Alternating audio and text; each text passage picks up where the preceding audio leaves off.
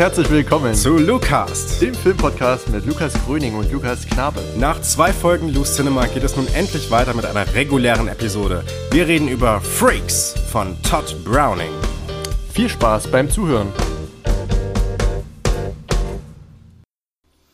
Hallo, liebe Leute. Lang ist's her und ich weiß nicht, wie oft ich das jetzt schon gesagt habe im Rahmen dieses Podcasts. Wir sind wieder da. Hallo, Lukas. Hallo, Lukas. Äh, ja, es häuft sich. Also es ist wirklich lange her. Mhm. Äh, wir waren aber auch äh, nicht faul, muss man sagen. Wir waren relativ umtriebig, ja. hoffe ich. Ja. Äh, um heute wieder vor den Mikros unser geballtes Wissen und unsere geballte Filmkompetenz äh, preisgeben zu können. Man muss sagen, wir waren relativ äh, viel beschäftigt, beziehungsweise ich muss sagen, äh, das lag vor allem an mir, um gleich mal die Schuld hier richtig zu verteilen.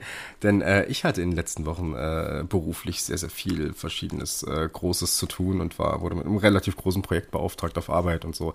Und da hat das irgendwie nicht so richtig gepasst. Was wiederum ironisch ist, da wir es relativ häufig geschafft haben, ins Kino zu gehen. Also mir zumindest ging es so, dass ich lange nicht mehr so häufig im Kino und dann abends dafür war. Ähm, was vielleicht auch einen schönen Kontrast zum langweiligen Arbeitsalltag, wobei so langweilig war es eigentlich gar nicht, zum Arbeitsalltag äh, gebracht hat. Also mir hat es was gebracht. So. Stimmt, es war wieder mal ähm, ja schön, regelmäßig ins Kino zu gehen. Mhm. Ähm, die Filme waren auch relativ schön, werden wir, glaube ich, gleich noch drauf zu sprechen kommen. Ja. Aber äh, ja, nun sind wir hier mit Freaks, mit unserem nächsten Film. Ähm, ja, einer ganz regulären Folge. Nächste Woche wird es schon wieder ein bisschen anders aussehen. Aber erstmal haben wir den Film ja vielleicht auch so ein bisschen unbewusst vor uns hergeschoben. Wir hatten ja zwei Folgen Lou Cinema hm. ähm, zum Glück einschieben können. Äh, ich denke mal, das waren zwei ganz fruchtbare Folgen.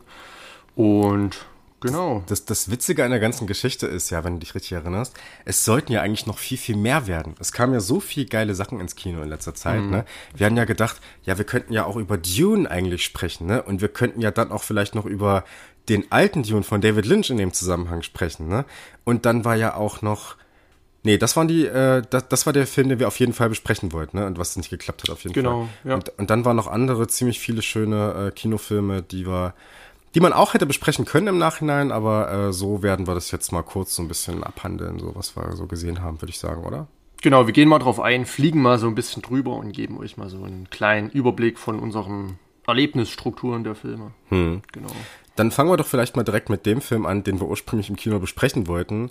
Dune von Denis Villeneuve. Denis Villeneuve, er hat äh, einer der großen Mainstream-Hollywood-Regisseure unserer Zeit, jemand, der es wie kaum jemand anderes versteht, so die äh, oftmals zitierte Meinung, ähm, Arthouse mit Hollywood-Blockbuster auf beeindruckende Art und Weise zu verbinden.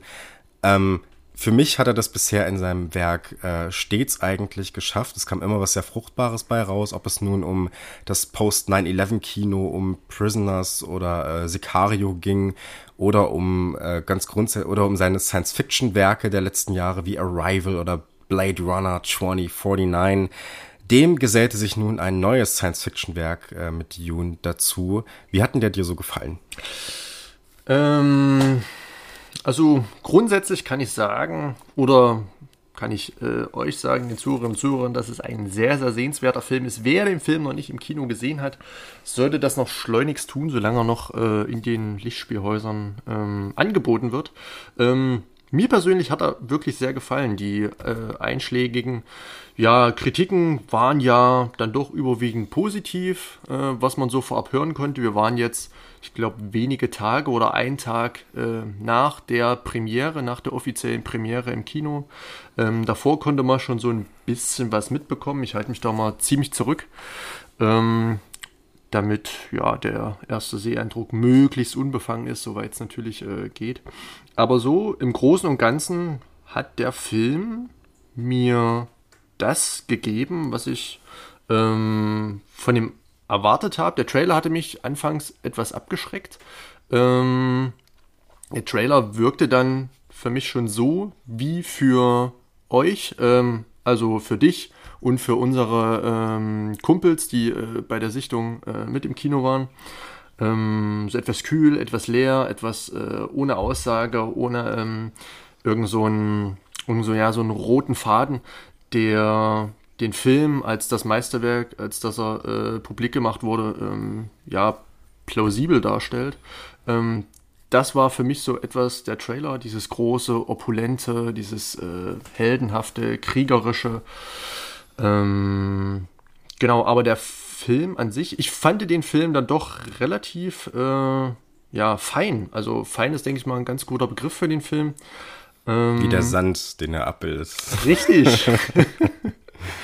äh, aber auch in den Figuren, ich meine, klar, in den groben Strukturen ähm, kann ich den Kritiken schon beipflichten, wenn ich da jetzt etwas in die Tiefe gehen darf, dass dort ja die Herrschaft eines jungen, aufstrebenden, weißen Mannes ähm, ja in Szene gesetzt wird, der ja die Welt vor dem Bösen bewahren, retten, äh, wie auch immer so, soll. Äh, mit Welt meine ich natürlich nicht die Welt, ähm, sondern die Welten oder die Planeten äh, im gesamten Dune-Kosmos.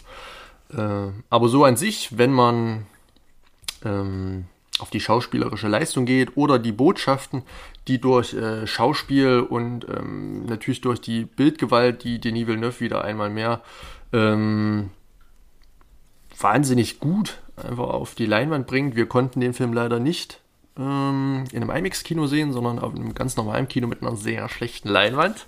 Ich glaube, du erinnerst dich ja, noch, an den Strich, äh, ja, ja. An, an mhm. den Strich auf der Leinwand, der ähm, ja, anfangs vielleicht so ein bisschen äh, irritiert hat. Ich habe, äh, ich glaube, danach äh, oder währenddessen sogar irgendwie zu dir gesagt, dass ich in einer Szene dachte, da wäre so ein Flugzeug sogar lang geflogen. Das wäre so ja, einer der Flieger, ja. die da gerade durchs Bild fliegen. Er hat so eine Spur, die er sich ja. hinter sich herzieht.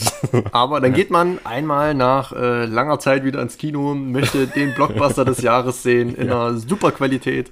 Ähm, und dann sind da halt so Kleinigkeiten, aber sei es drum. Hm. Genau, aber so an sich, äh, ja, ich hatte mehrfach Gänsehaut. Das lag mhm. aber eigentlich ähm, so an dieser, an dieser emotionalen Ergreifung ähm, jetzt gar nicht mal in die sentimentale Richtung, sondern einfach in dieses ähm, ja, opulente, ehrfürchtige, große, weite, ähm, das dann durch Hans Zimmer super begleitet wurde durch äh, den Soundtrack. Ich habe mir danach auch nochmal gesondert ähm, so in Teilen angehört, eine Sequenz, ähm, vielleicht erinnerst du dich noch an die Sackpfeifen, an die Dudelsäcke, die da hm. beim Armeeaufmarsch äh, so ertönten. Das gefiel mir dann doch sehr. Ich habe ja schon so einen kleinen, äh, sag ich mal so, Schottland- und Großbritannien-Fable und das ähm, war, war, ein ganz schöner Kontrast, den man so ähm, rein vom Soundtrack her gesehen jetzt ähm, ja, neu gegangen. Also da ging man äh, neue Wege. Klar, es war ein Hans Zimmer, das hat man schon gehört. Hm. Aber so an sich war das doch eine ganz runde Sache und ich freue mich wirklich auf äh, die Fortsetzung. Ja, ähm, das neue Herr der Ringe, das neue Star Wars, so lauteten die ersten Kritikerstimmen, als dieser Film äh, auf den Filmfestspielen in Venedig vor einigen Monaten lief. Ähm, etwas Kühles, etwas Kaltes, etwas vielleicht Langweiliges, Stenotypisches. Ähm, das äh, hast du gerade so ein bisschen beschrieben, äh, so was man dem Trailer so abgewinnen könnte. Ähm, und das hat sich für mich dann leider bestätigt. Ich kann keine so eindeutige Sehempfehlung für diesen Film leider ausgeben. Mich hat dieser Film leider dann mit einer großen Leere dann doch zurückgelassen. Klar, ähm, es gibt äh, da auch gewisse politische Botschaften drin, die aber im Ursprungsstoff auch schon angelegt sind. Also klar, wir haben hier natürlich mit aktuellen Bezügen, äh, haben wir auch die Bezüge zu, zu Afghanistan, zum Irak. Das macht er auch durch die Kleidung irgendwie ähm, sichtbar, ne? Die, äh, die Bewohner der, die Fremen dann zum Beispiel tragen, oder es sind nicht nur die Fremen, es sind noch die anderen Bewohner dann noch, die man ein bisschen früher dann sieht. Ähm, ja, wie Kolonialmächte hier mit einheimischen Bewohnern umgehen und so und wie diese zu einem Spielball von westlichen Mächten degradiert werden. Das ist alles wahr, das ist auch alles irgendwie da drin, aber das dachte ich mir im Endeffekt vorher auch schon und er hat für mich nicht diese äh, tolle Brechung äh, drin gehabt, die mich nochmal dazu gebracht hat, das irgendwie in einer gewissen Form weiterzudenken. Das, was äh, ein Film von Denis Villeneuve bisher immer bei mir erreicht hat, ähm, dass er wirklich in diesem Sinne auch Kunst war, also wirklich nochmal etwas sichtbar gemacht hat, was sonst vorher nicht sichtbar war. Und natürlich sind das alles fantastische Bilder. Das ist mit Sicherheit einer der schönsten Blockbuster, die, es war, die wir überhaupt in den letzten Jahren gesehen haben oder überhaupt jemals gesehen haben. Das ist alles wunderschön hergestellt, grandios. Ähm, aber ich konnte dem Film dann unterm Strich leider doch viel zu wenig abgewinnen, als dass ich ihn irgendwie in einer gesonderten Form wertschätzen kann. Für mich einer der schwächeren Filme von Denis Villeneuve leider. Hm. Ähm, würdest du den Film als eine Art äh, Blockbuster sehen, der die ja, Kinowelt nach äh, den Monaten äh, der Pandemie irgendwie so ein bisschen retten konnte, kann. Das kann möglicherweise sein, ja. Also der Film ist ja, glaube ich, auch relativ erfolgreich dann doch unterm Strich. Denis Villeneuve hat ja mittlerweile auch so einen ganz großen Namen und er hat natürlich auch ein riesiges Schauspielensemble mit vielen Stars einfach an bis zur kleinsten Nebenrolle besetzt drin gehabt, die auch irgendwie die Leute dann ins Kino locken können in einer gewissen Weise. Ne? Ähm, ja, also kommerziellen Erfolg und dass da viele Leute reingehen, gar keine Frage, aber so als künstlerisches Werk ist mir dann irgendwie doch zu wenig gewesen im Großen und Ganzen. Ähm, Ganz im Gegensatz zum Beispiel, wir können ja mal einen Film weitergehen, mhm. wenn du nichts noch weiter zu sagen hast, äh, sagen möchtest oder kann oder wie auch immer. Oder möchtest du noch was sagen? Gut, alles klar. Ich muss jetzt nicht, wie ich es formulieren möchte. Ganz im Gegensatz zu, ähm, ich glaube, Thomas, Thomas Winterbergs äh, neuestem Film Der Rausch mit Mats mhm. Mikkelsen, äh, den ich wirklich sehr fantastisch fand. Den haben wir hier im Kinoclub gesehen. Ganz toller Film, der uns nochmal ganz anders nachdenken lässt, wiederum über Sachen, die in unserer Gesellschaft eigentlich in gewisser Weise tabuisiert sind, mhm. nämlich den Genuss von Alkohol, der natürlich nicht tabuisiert ist, aber in so großen Mengen natürlich, ne? Weil Alkohol in diesem Film eigentlich als etwas durchweg, oder nicht durchweg, aber als etwas durchaus Positives dargestellt wird, was durchaus auch dadurch erreicht wird, dass die Aspekte, die dann zu einem übertriebenen Konsum führen, relativ schlecht herbeigeschrieben sind. Also ich habe so das Gefühl, man denkt sich so danach, ja, aber eigentlich kann es doch auch einen ganz anderen Weg gehen, ne? Eigentlich kann mhm. man das doch auch relativ gut dann ne, gehen. Und eigentlich äh, wirft dieser Film einen Blick auf, auf, äh, auf, den, auf den Alkohol als, als äh, Stoff, als Rauschmittel, ähm, was einen äh, durchaus positiven Effekt auf die Persönlichkeit, auf das eigene Leben und so weiter haben kann. Was er ja auch ganz wunderbar inszeniert, ne? Also ich habe das selten gesehen, dass Alkohol in einem Film so scharf gestellt wird, dass man wirklich jeden einzelnen mhm. Tropfen sieht, wenn da der Wein in, die Fla in, in das Glas eingegeben wurde. Ich muss auch zugeben, ich hatte danach direkt mal Bock auf so ein mhm. Glas Wein. muss ich zugeben. Ich habe dann am nächsten Tag direkt mal zum Abendbrot, oh, schick mir heute mal so ein Glas Wein ein. so ein dann Glas hat der Film Wein. ja äh, mit seiner Botschaft genau ich, ja, erreicht, Und ich bin jetzt Alkoholiker. Prost, ja, aber im Großen und Ganzen ganz hervorragender Film, ganz fantastisch inszeniert, ähm, toller Soundtrack. Ja, was soll man sagen? Ich fand den grandios. Nicht grandios, grandios wäre zu viel. Toller Film. Ich fand ihn auch sehr gut. Ähm, Mats Mikkelsen kommt ja in seiner Rolle dem Berufsbild nahe, das ich auch äh, jetzt in Kürze anstreben werde. Ah, ja, stimmt. Ähm, Hast du schon mal Tipps abholen können? ja, ähm, also von, sein, von seiner Unterrichtskonzeption ganz abzusehen, ähm, fand ich den Film auch sehr erfrischend. Das war schön, äh, Mats Mikkelsen wieder mal im Kino zu sehen. Ähm, und so, ja, wir hatten danach schon mal drüber gesprochen. Ich bin noch ein bisschen im Zwiespalt. Ich würde den Film gerne noch mal sehen, äh, inwiefern der Film dazu anhält, Alkoholismus ähm, in einer gewissen Perspektive ja negativ zu betrachten. Hm. Ähm, also ich gebe dir auf jeden Fall recht, dass der Film das anfangs versucht natürlich positiv darzustellen. Ne? Es gibt da diesen, diese Krux, dass man ab einem bestimmten Promillwert ja, leistungsfähiger ist, dass man selbstbewusster ist, dass man ja besser äh, sein Leben bestreiten und organisieren kann, gerade das Berufsleben. Ähm, das geht auch soweit gut, das kann man eigentlich sagen. Und dann möchte man natürlich mehr und so weiter.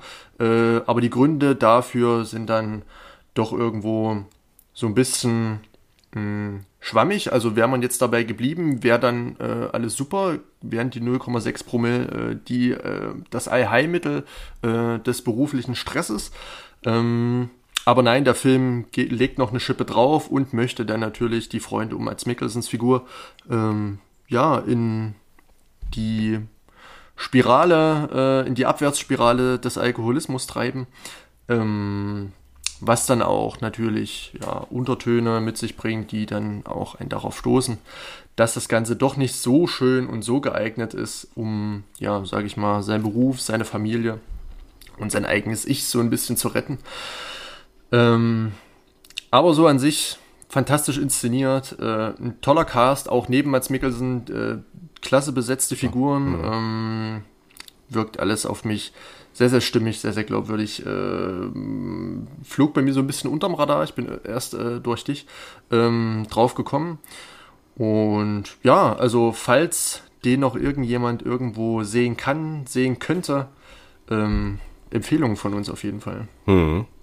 Und wir waren noch bei einem dritten Film zusammen im Kino. Es waren drei, oder? Ja, auf jeden Fall äh, würde ich jetzt zu zum letzten James Bond Film kommen, No Time to Die. Da muss man ein bisschen aufpassen mit Spoilern, glaube ich, in besonderer ja. Weise.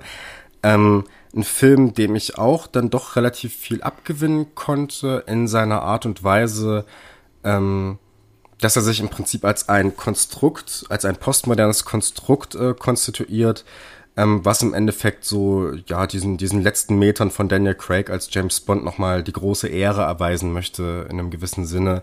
Ähm, es ist ein Zitatfeuerwerk, man findet hier sehr, sehr viele Aufrufe zu früheren James Bond-Filmen, äh, nicht nur zu Daniel Craig-Filmen, sondern es geht im Prinzip bis zum ersten Film, bis zu Dr. No, geht dieses Zitatefeuerwerk hinein und äh, ist im Endeffekt aus meiner Sicht dann schon so eine, eine Art Endpunkt für äh, die Figur James Bond. Man wüsste tatsächlich nicht so wirklich, was danach kommen sollte oder ob es überhaupt weitergehen sollte mit äh, James Bond in diesem Sinne. Ähm, ja, aber es wird natürlich weitergehen. Am Ende hat man gesehen, James Bond kehrt zurück. Ne? Dann nicht mehr mit Daniel Craig, das kann man auf jeden Fall sagen, das wussten wir vorher. Ähm, ich fand diesen Film durchaus interessant, wobei man ihn auch dafür kritisieren kann, dass er sich so ein bisschen in dieser postmodernen Spielerei verliert und darüber hinaus nicht so viel zu sagen hat. Also es geht hier wirklich nur aus meiner Sicht um die Ehrerweisung einer Figur James Bond und einer Star-Persona Daniel Craig, der diesen James Bond jetzt über die letzten 15 Jahre, glaube ich, verkörpert hat. Ja. Und genau mit dem Punkt, äh, den du gerade ansprachst, hatte ich so ein bisschen meine Probleme im Film. Ähm, ich habe den aktuellen Teil als guten Actionfilm wahrgenommen, ähm, aber mehr auch nicht. Ähm, das hängt natürlich damit zusammen, dass ich als nicht James Bond James Bond Fan, wobei das auch schon wieder äh, zu weit vorausgreift. Also ich kenne einfach zu wenige James Bond Filme. Ich kenne so die ersten zwei ähm, und dann habe ich mal so mittendrin einfach mal Spectre im Kino gesehen und dann eben jetzt äh, No Time to Die.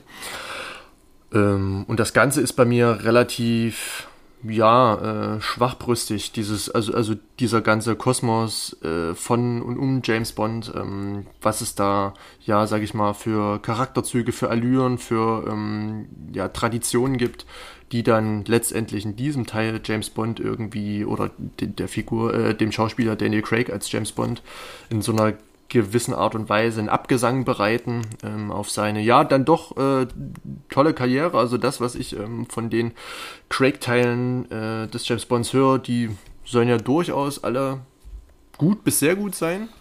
Ähm, ja, und ich, würde persönlich eine kleine Einschränkung machen ja. bei äh, Quantum Trost. Der ist so, der fällt so ein bisschen ab in der ganzen Geschichte, aber äh, Casino Royale und Skyfall würde ich ohne Umschwünge zu den besten James Bond Filmen mhm. zählen, die es so gibt. Ja, ja. Ist aber auch so eine Konsensmeinung, muss ich zugeben. Hm. ähm, ja, von daher hatte ich mich äh, 160 Minuten ganz gut unterhalten gefühlt. Ähm, gerade ja, von der, von der technischen Aufbereitung war das schon stellenweise ganz schön anzusehen. Ähm, über die einzelnen Figuren auf äh, ja, der Antagonistenseite kann man streiten, auch über die Inszenierung ähm, von Christoph Walz, möchte ich jetzt nicht zu viel sagen oder ähm, der Figur äh, des Remy Malek. Ähm, ja, hat mich so ein bisschen auch unterkühlt zurückgelassen. Also am Anfang wird natürlich viel Pathos reingehauen und man möchte das Ganze nochmal äh, ja, äh, zu einem Bach der Tränen anschwellen lassen, aber hm. das hat bei mir nicht so gezündet, wie es, denke mal, hätte zünden sollen, aber bei hm. unseren äh, Sitznachbarn dann doch wiederum Auf jeden Fall. bewirkt hat. Ja. Äh, da war ich ein bisschen irritiert, also ähm, ähm, was da jetzt so war, dass äh, ja die Tränen da kommen. Aber vielleicht äh, waren das ja Personen, die mit James Bond aufgewachsen sind, die James Bond äh, und Daniel Craig mhm. vergöttert, verehrt mhm. haben und nun äh, ja gehören gehört Daniel Craig ähm, der Vergangenheit an. Das kann man glaube ich sagen. Ja, also äh, als James Bond. Das genau, ja, gucken, was er noch so ja, macht. Na, ja, um Gottes Willen. ja, das stimmt, äh, ja. Ich weiß nicht, ob irgendwie ein dritter Teil von Knives Out geplant ja. ist. Ähm, ein zweiter. Erstmal. Es gibt bis zwei und der wird gedreht, ja. Ah, Ryan okay, Johnson macht, glaube ich, nächstes Jahr kommt der neue, ja. Genau. Äh, ich glaube nächstes Jahr. Na, egal. Aber ja, auf jeden Fall. Ich, äh, also ich, ähm, ich, ich finde, der Film kommt insgesamt dann von der Kritik ein bisschen zu schlecht weg, muss ich ganz ehrlich sagen, weil er ist wirklich okay. Hm. So, es ist so ein okayer James Bond-Film, wie man sich das so erhofft. Hm. Und es ist ein Film, der sehr viel, sehr stückhaft ist, sehr viel auf einer symbolischen Ebene funktioniert und so. Ähm, und es, es ist nicht so schlecht. Man kann sich das schon angucken und ich finde, es hat auch eine, der, der Film hat auch eine der besten Einstellungen überhaupt, die man bisher so in einem James Bond Film gesehen hat. Und das war diese, diese Plansequenz ja, gegen Ende, die ja. ich richtig, richtig gut fand. Da auch noch mit der Musik, ich glaube auch von Hans Zimmer, wenn ich mich hm, recht erinnere. Richtig. Ähm, der dann nochmal so richtig so ein, so ein Kampf von James Bond durch mehrere Gänge da so anpeitscht mit dieser Musik. Das, das hat unfassbar viel Spaß gemacht. Muss ganz ehrlich sagen. Ja, also man kann sich den Film durchaus ansehen, auch wenn man jetzt vielleicht nicht so im James Bond Game drin steckt. Ja. Und die anderen Teile nicht kennt, ähm, so wie ich eigentlich. Äh, Spectre habe ich einmal im Kino gesehen, okay, das war vor etlichen Jahren. Hm. Ähm, hat davon nicht mehr viel behalten. Bis auf das äh, Christoph Waltz mitgespielt hat und äh, Dave Bautista. Ähm, aber das spielt jetzt hier eher, ja, marginal. Also es spielt eine Rolle, ja, aber ähm, die ist jetzt nicht irgendwie sinnentstellend, wenn man des Wissens nicht mächtig ist. Also da kann man getrost reingehen, sich einen ordentlichen Actionfilm ansehen und ja, man sieht auf jeden Fall in James Bond, das ist ja auch schon äh, ein Argument. Hm. Ja, das waren so die Kinofilme. Ähm, was hast du denn davon abgesehen noch so gesehen?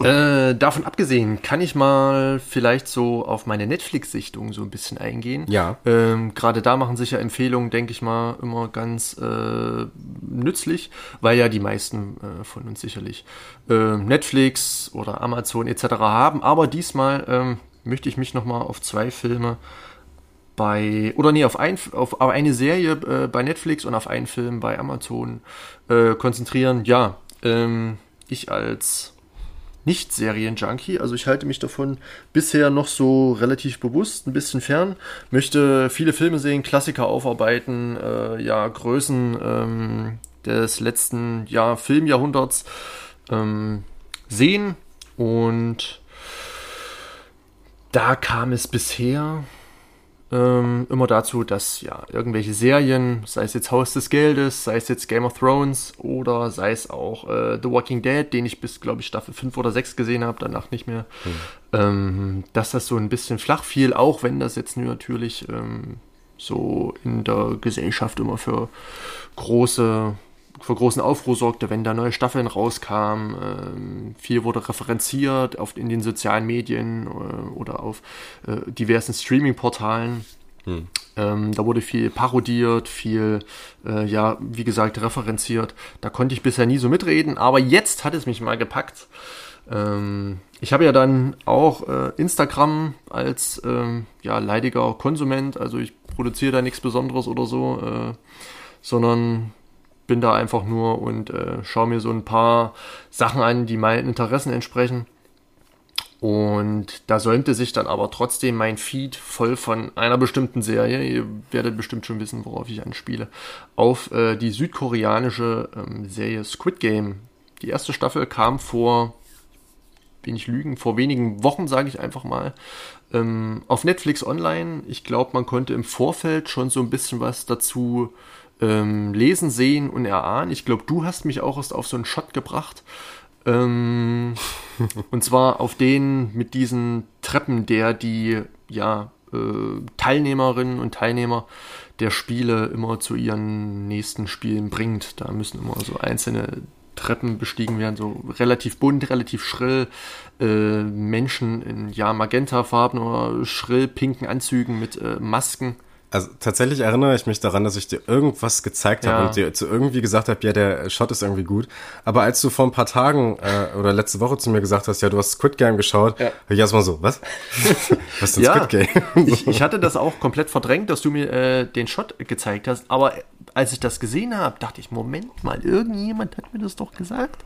Aber es kannst nur du gewesen sein. Aber es muss ja hier bei irgendeinem Trailer, als wir uns mal einen Trailer angeschaut haben, zufällig, und da war der das irgendwie mal zwischendrin oder so. Ja, anders, weil ich kannte den Titel nicht mehr. du musst das gewesen sein. Ich hatte dir an dem Tag auch von Taxi Driver erzählt, auch von dem südkoreanischen Film, von dem äh, Vater aus, äh, der so. armen Familie aus Parasite. Also, also, nicht der Scorsese. Der. Nee. ja. Stimmt. Ähm, Moment, heißt der südkoreanische Film Taxi Driver? Genau so. Ich glaube, ich, A Taxi Driver. A Taxi Driver, ja, hm. genau. Ähm, Genau, aber ja, äh, Squid Game heißt die Serie, hat, ich glaube, neun Folgen. Ich bin jetzt so bei Folge sieben. Ähm, und finde das bisher dann doch ganz äh, amüsant und sehenswert, so will ich es mal sagen. Mhm. Ähm, ja, also wer darauf Lust hat, äh, sich eine Serie im Stile von, tja, ähm, im Stile von äh, Hunger Games, also meinetwegen die Tribute von Panem, Saw ähm, und ja, diversen anderen äh, vielleicht also Dungeon and Dragons, da gab es auch mal einen furchtbaren Film. Ich, ich habe jetzt, ja, ja, von, von Dings, ne? Von äh, Uwe Boll, ne? Genau. Ja. Ich habe jetzt im Nachhinein gelesen, der Film hat so ein paar Parallelen zu Battle Royale. Also diesem, äh, ich glaube, japanischen so, Film ja. von Ki Kinji Fukasaku. Ich weiß, welchen du meinst, ja. Ähm, und äh, wo die, wo so halt Schüler sich auf einer äh, auf eine einsame Insel gesetzt werden und sich gegenseitig mhm. umbringen sollen. Also im Prinzip so die Vorlage für Hunger Games, wenn man so möchte. Ne? Genau, richtig. Ja. ja. Also in die Richtung geht das so ungefähr, ohne da jetzt so viel vorwegzunehmen. Ähm, aber man muss auch sagen, die Südkoreaner oder die äh, filmschaffenden Südkoreanerinnen und Südkoreaner bleiben sich da treu und äh, ja, präsentieren wieder einmal, äh, wie ungerecht und wie ähm, unfair doch die südkoreanische Gesellschaft ist, so wie ich das bisher mhm. ähm, rausgehört habe. Ähm, wie man das ja auch schon aus dem Film von Bong Joon-ho kennt. Ähm, den wir hier noch nicht besprochen haben, aber ich glaube, wir hatten mal so eine ominöse Liste. Da standen auch mal ein paar Filme drauf. Vielleicht kommt da ja in naher, ferner Zukunft nochmal was dazu. Hm. Ähm, aber so viel erstmal zu Squid Game. Hm. Was noch genau. gesehen? Ja, also auf Amazon Prime, nur ganz kurz. Ähm, ich möchte das hier nicht künstlich in die Länge ziehen.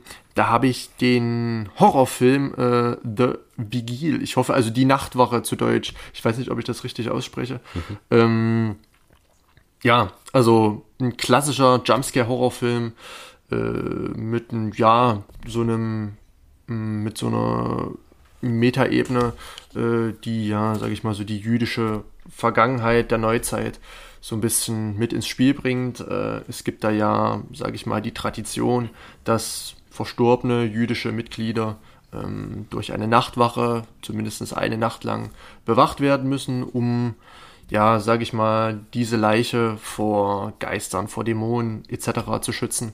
Und darauf baut der Film dann eben auf. Ja, er nimmt diese Vorlage, ich habe nicht geschaut, ob das der Wirklichkeit entspricht, aber es muss dann ein, ich glaube, Schaumer äh, berufen werden oder sich finden, der sich dazu bereit erklärt, sich jetzt eine Nacht lang keine Ahnung, fünf bis acht Stunden ähm, neben eine Leiche zu setzen, äh, zu beten, mhm. irgendwelche Psalme zu sprechen und äh, auf diese aufzupassen. Und das bringt natürlich schon ein ideales Setting mit, um da, sage ich mal, so einen mhm. Horrorfilm äh, zu kreieren, der dann aber doch auch etwas tiefer hat. Und äh, hat mir sehr gefallen, auch optisch, wirklich ein Schmankel.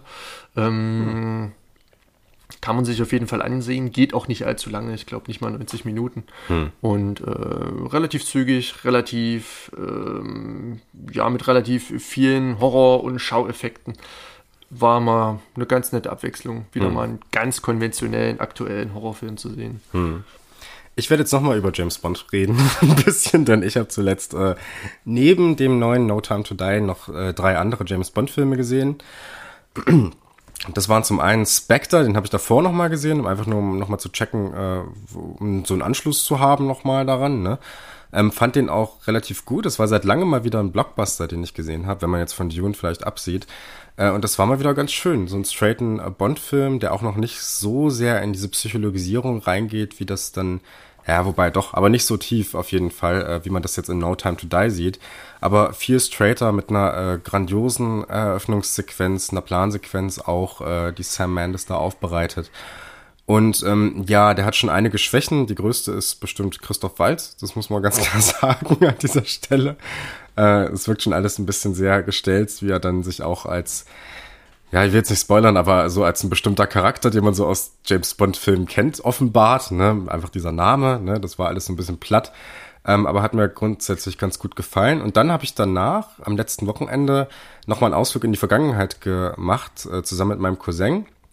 Ähm, und wir haben uns zwei James Bond-Filme aus unserer Kindheit angesehen, denn wir sind aufgewachsen mit Pierce Brosnan als James Bond, der ja von vielen nicht so sehr geliebt wird, vor allem von denjenigen, die halt mit äh, ja anderen Leuten dann vielleicht ihre ersten Erfahrungen mit James Bond gemacht haben, also mit Connery oder Moore Oder Timothy Dalton, wobei der ja auch nicht so geliebt wird. Ähm, wir haben uns den ersten von, äh, von äh, Pierce Brosnan angeschaut. Das ist der 1995 äh, erschienene Golden Eye von Martin Campbell. Das ist interessanterweise der gleiche Regisseur, der auch Casino Royale dann später, den ersten Daniel Craig-Film gemacht hat. Ähm, und im Anschluss haben wir uns dann noch Die Welt ist nicht genug, The World is not enough angeschaut. Das war der dritte Pierce Brosnan, genau. Die wir so als die beiden besten äh, seiner Reihe in Erinnerung hatten. Das waren sehr okaye Filme, aber äh, sind auch äh, größtenteils dann doch eher durch die Brille der Nostalgie zu ertragen, sagen wir es mhm. mal so. Und äh, das, was man so mit der Kindheit dann irgendwie verbindet. Ähm, wenn ich den Film heute äh, sehen würde, ohne jeweils davon gehört zu haben, würde ich es, glaube ich, ganz schön scheiße finden, mhm. wenn ich ehrlich bin. Gerade, gerade die Welt ist nicht genug. Ja, ähm, und dann habe ich in den letzten Tagen äh, relativ viele ähm, sehr, sehr alte Filme gesehen. Und mit alt meine ich die ersten Filme, die überhaupt je gemacht wurden. Die habe ich mir alle noch mal so ein bisschen angeschaut. Ähm, von den Gebrüdern äh, Auguste und Louis Lumière. Ähm, ich habe die ja äh, früher schon mal gesehen, auch dann im Rahmen des Studiums noch ein bisschen was nachgeholt und so, ne? Und dann mir diese ganzen ersten Filme dann frühst noch mal, diese ganzen 1 Minute oder 30 Sekunden dann einfach noch mal reingezogen. Was ganz schön war, einfach auch, um nochmal so ein Verständnis dafür zu bekommen oder sich so zurückzubesinnen, was Film denn eigentlich ist, ne? Und was das eigentlich ist im Gegensatz zu einem Porträt, einer normalen Fotografie und so weiter und so fort, ne? Wie diese Bewegung, um es nochmal ganz auf das Essentielle sozusagen äh, runterzubrechen, was für so eine Analyse auch oftmals, glaube ich, äh, ganz wichtig ist, sich das zu vergegenwärtigen. Und worauf ich da zufällig gestoßen bin, das ist ein Film, den ich empfehlen kann, könnt ihr euch easy peasy auf YouTube angucken, der geht nur sechs Minuten, ist einer der ganz frühen Horrorfilme, nämlich La Maison en Sorcelé ähm, der ist auf, äh, der steht unter Letterboxd unter The House of Ghosts, ist allerdings auf YouTube unter The House of Demons zu finden. Ähm, von Segundo de Jamón. Das ist ein spanischer, ja, früher Pionier des Films, wenn man so möchte.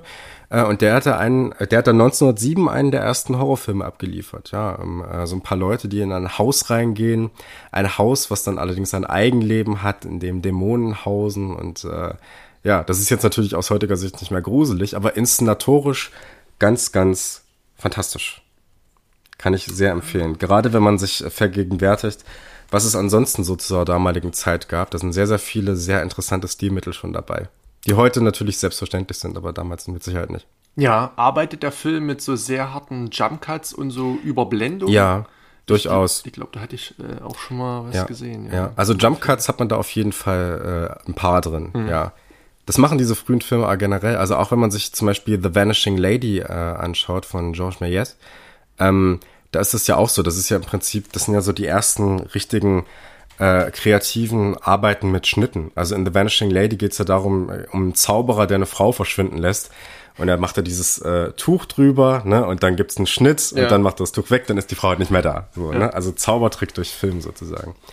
Und ich habe mir gestern noch mal äh, auch einen richtig alten Klassiker angeschaut, auch einen sehr kurzen Film von äh, ganz, ganz früher, nämlich ähm, The Great Train Robbery von Edwin S. Porter, den man äh, so äh, auch zwölf Minuten, äh, wenn man so möchte, der erste Western, beziehungsweise es ist auch ein Gangsterfilm teilweise. Es geht natürlich um den, den Überfall von einem Zug, beziehungsweise erst von einer Bank und diese Räuber werden dann verfol verfolgt innerhalb von zwölf Minuten. Es ist äh, ja, es ist äh, eine der frühen Filme, die wirklich schon so etwas wie eine Geschichte erzählen, ja, also aus dem Jahre 1903 eine zusammenhängende Geschichte, so äh, in einem Atemzug dann vielleicht mit die Reise zum Mond zu nennen mhm. in diesem Fall. Äh, ja, sehr interessant, wenn man sich das aus heutiger Sicht ansieht, was es damals so gab schon. Und passt auch hervorragend äh, zu unserem Hauptteil des Podcasts. Oh, schöne Überleitung, ja. Ähm, denn du äh, hast ja gerade schon von Filmen gesprochen, die so das Horrorgenre begründet haben, den Horrorfilm, ja, mhm. sage ich mal, seine, seine Identität, seine äh, Kultur und äh, seine ja, äh, Domestizierung in irgendeiner Art und Weise verschafft haben. Und daher möchte ich mich jetzt einfach mal schon auf den Film Freaks stürzen ja, von Todd Browning, der allerdings aus dem Jahr 1932 ist. Also wir hatten gerade ähm, gesehen, also den zweitletzten Film, von dem du sprachst, der war aus dem Jahr 1907.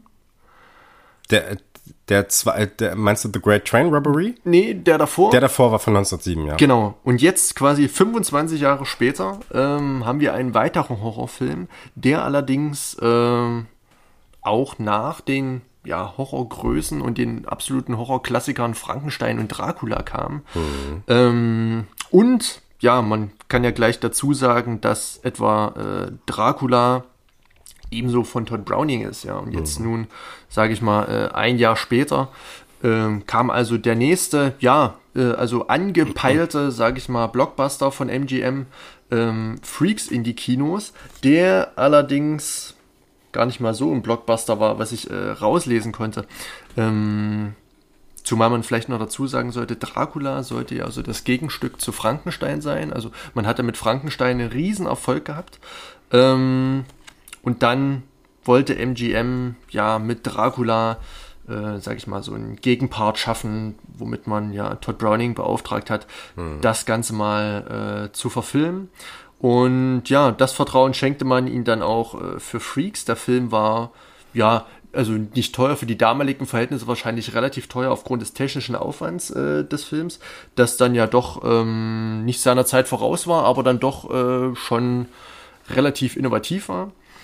Ähm, und ja, mit 19, äh, 1932 kam dann, wie gesagt, äh, Freaks raus, der zu Deutsch, ich glaube, ich habe nur ein, äh, den, die deutsche Titelbezeichnung auf IMDb gefunden, die Missgestaltete hieß. Mhm. Ähm, ansonsten habe ich davon nicht viel gefunden. Äh, es wird einfach immer nur von Freaks gesprochen.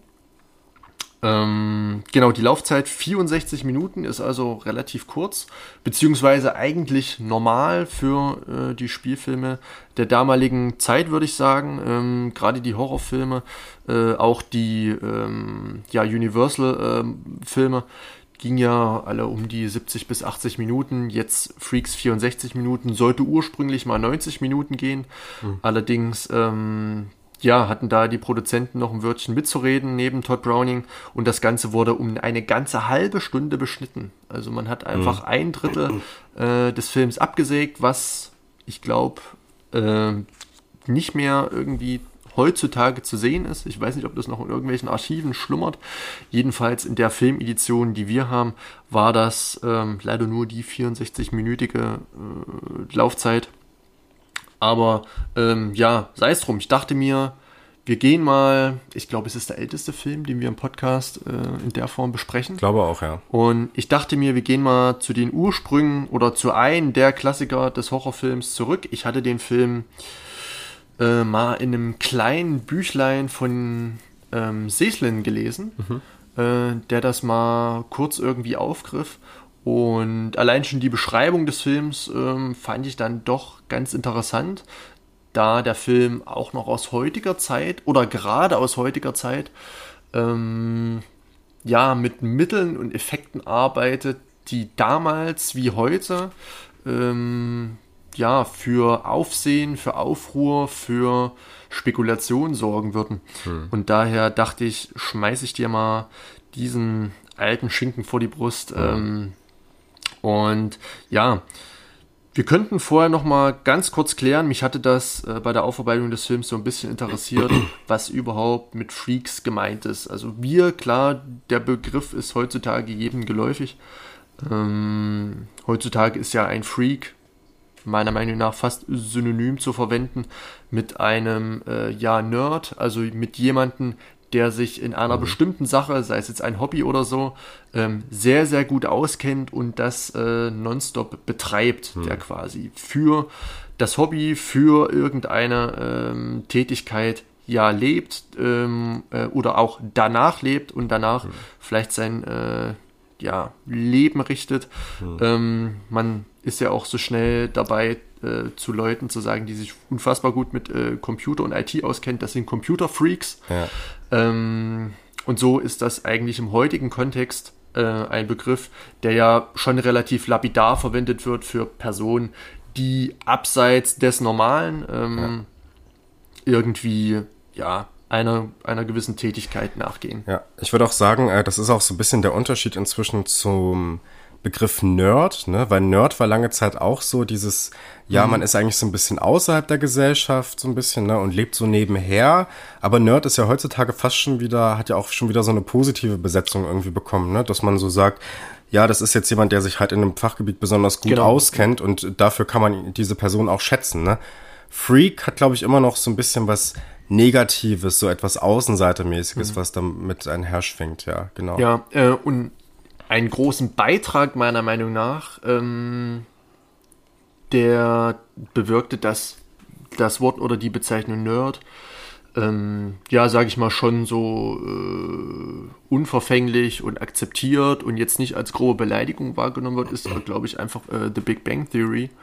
Hm. Ähm, in der ja dann auch, man kann sie ja so nennen, irgendwelche Nerds relativ sympathisch, liebenswürdig und ähm, ja, dann doch äh, frivol agieren und zeigen, dass es dann doch äh, relativ coole Dudes sein können, die ja schon äh, Staffel für Staffel ähm, ja, in, in, in diesem Comedy-Format ähm, ja, standhalten und sich äh, mhm. großer Beliebtheit erfreuen.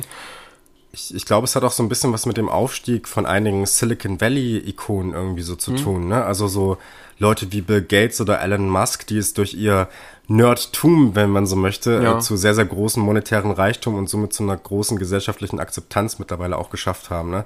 So dass es mittlerweile auch sehr positiv besetzt ist, dass du das Geld heutzutage halt eben äh, im Silicon Valley dann mit diesem ganzen Computerkram eben auch verdienen kannst. Ne? Und genau. so sehr erfolgreich sein kannst, auch wie ein Zuckerberg oder so. Ne?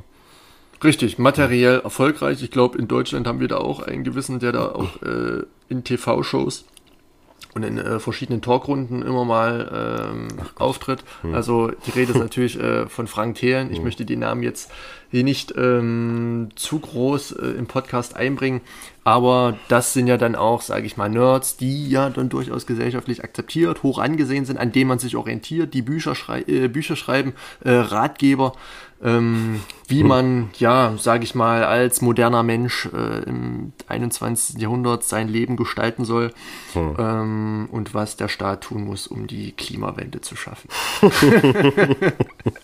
so, also soweit ist es heute schon ja. mit den Nerds. Ne? Ja. Okay, äh, zurück zum Film. Ich habe mich, wie gesagt, mal äh, damit beschäftigt, was eigentlich Freaks waren. Und ich möchte das jetzt auch nicht zu sehr in die Tiefe treiben, aber Freaks waren, also wurde damals äh, äquivalent verwendet für ähm, ja, Launen der Natur. Also für Menschen, die jetzt nicht dem normalen ja, Phänotyp eines äh, Normalbürgers entsprechen gerade im 19. Jahrhundert gab es dann eben auch auf den Jahrmärkten, was man auch äh, im Film Freaks gleich zu Anfang mitbekommt, gab es dann eben diese äh, Freak-Shows.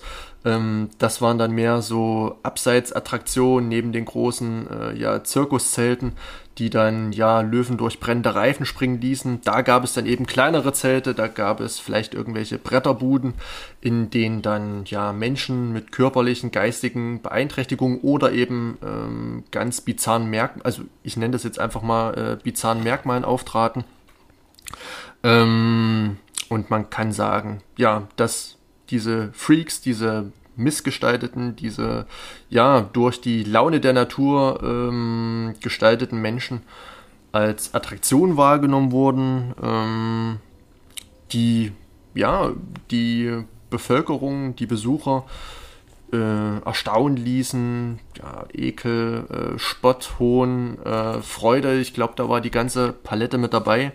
Also die Menschen wurden zur damaligen Zeit quasi äh, vorgeführt. Das Ganze soll auch ähm, wirklich so gewesen sein. Also wir können es jetzt im Nachhinein nur schwer nachprüfen, aber es gibt auch Bildmaterial, Fotomaterial und auch einige Texte, ähm, die das Ganze so ähm, in der Art belegen.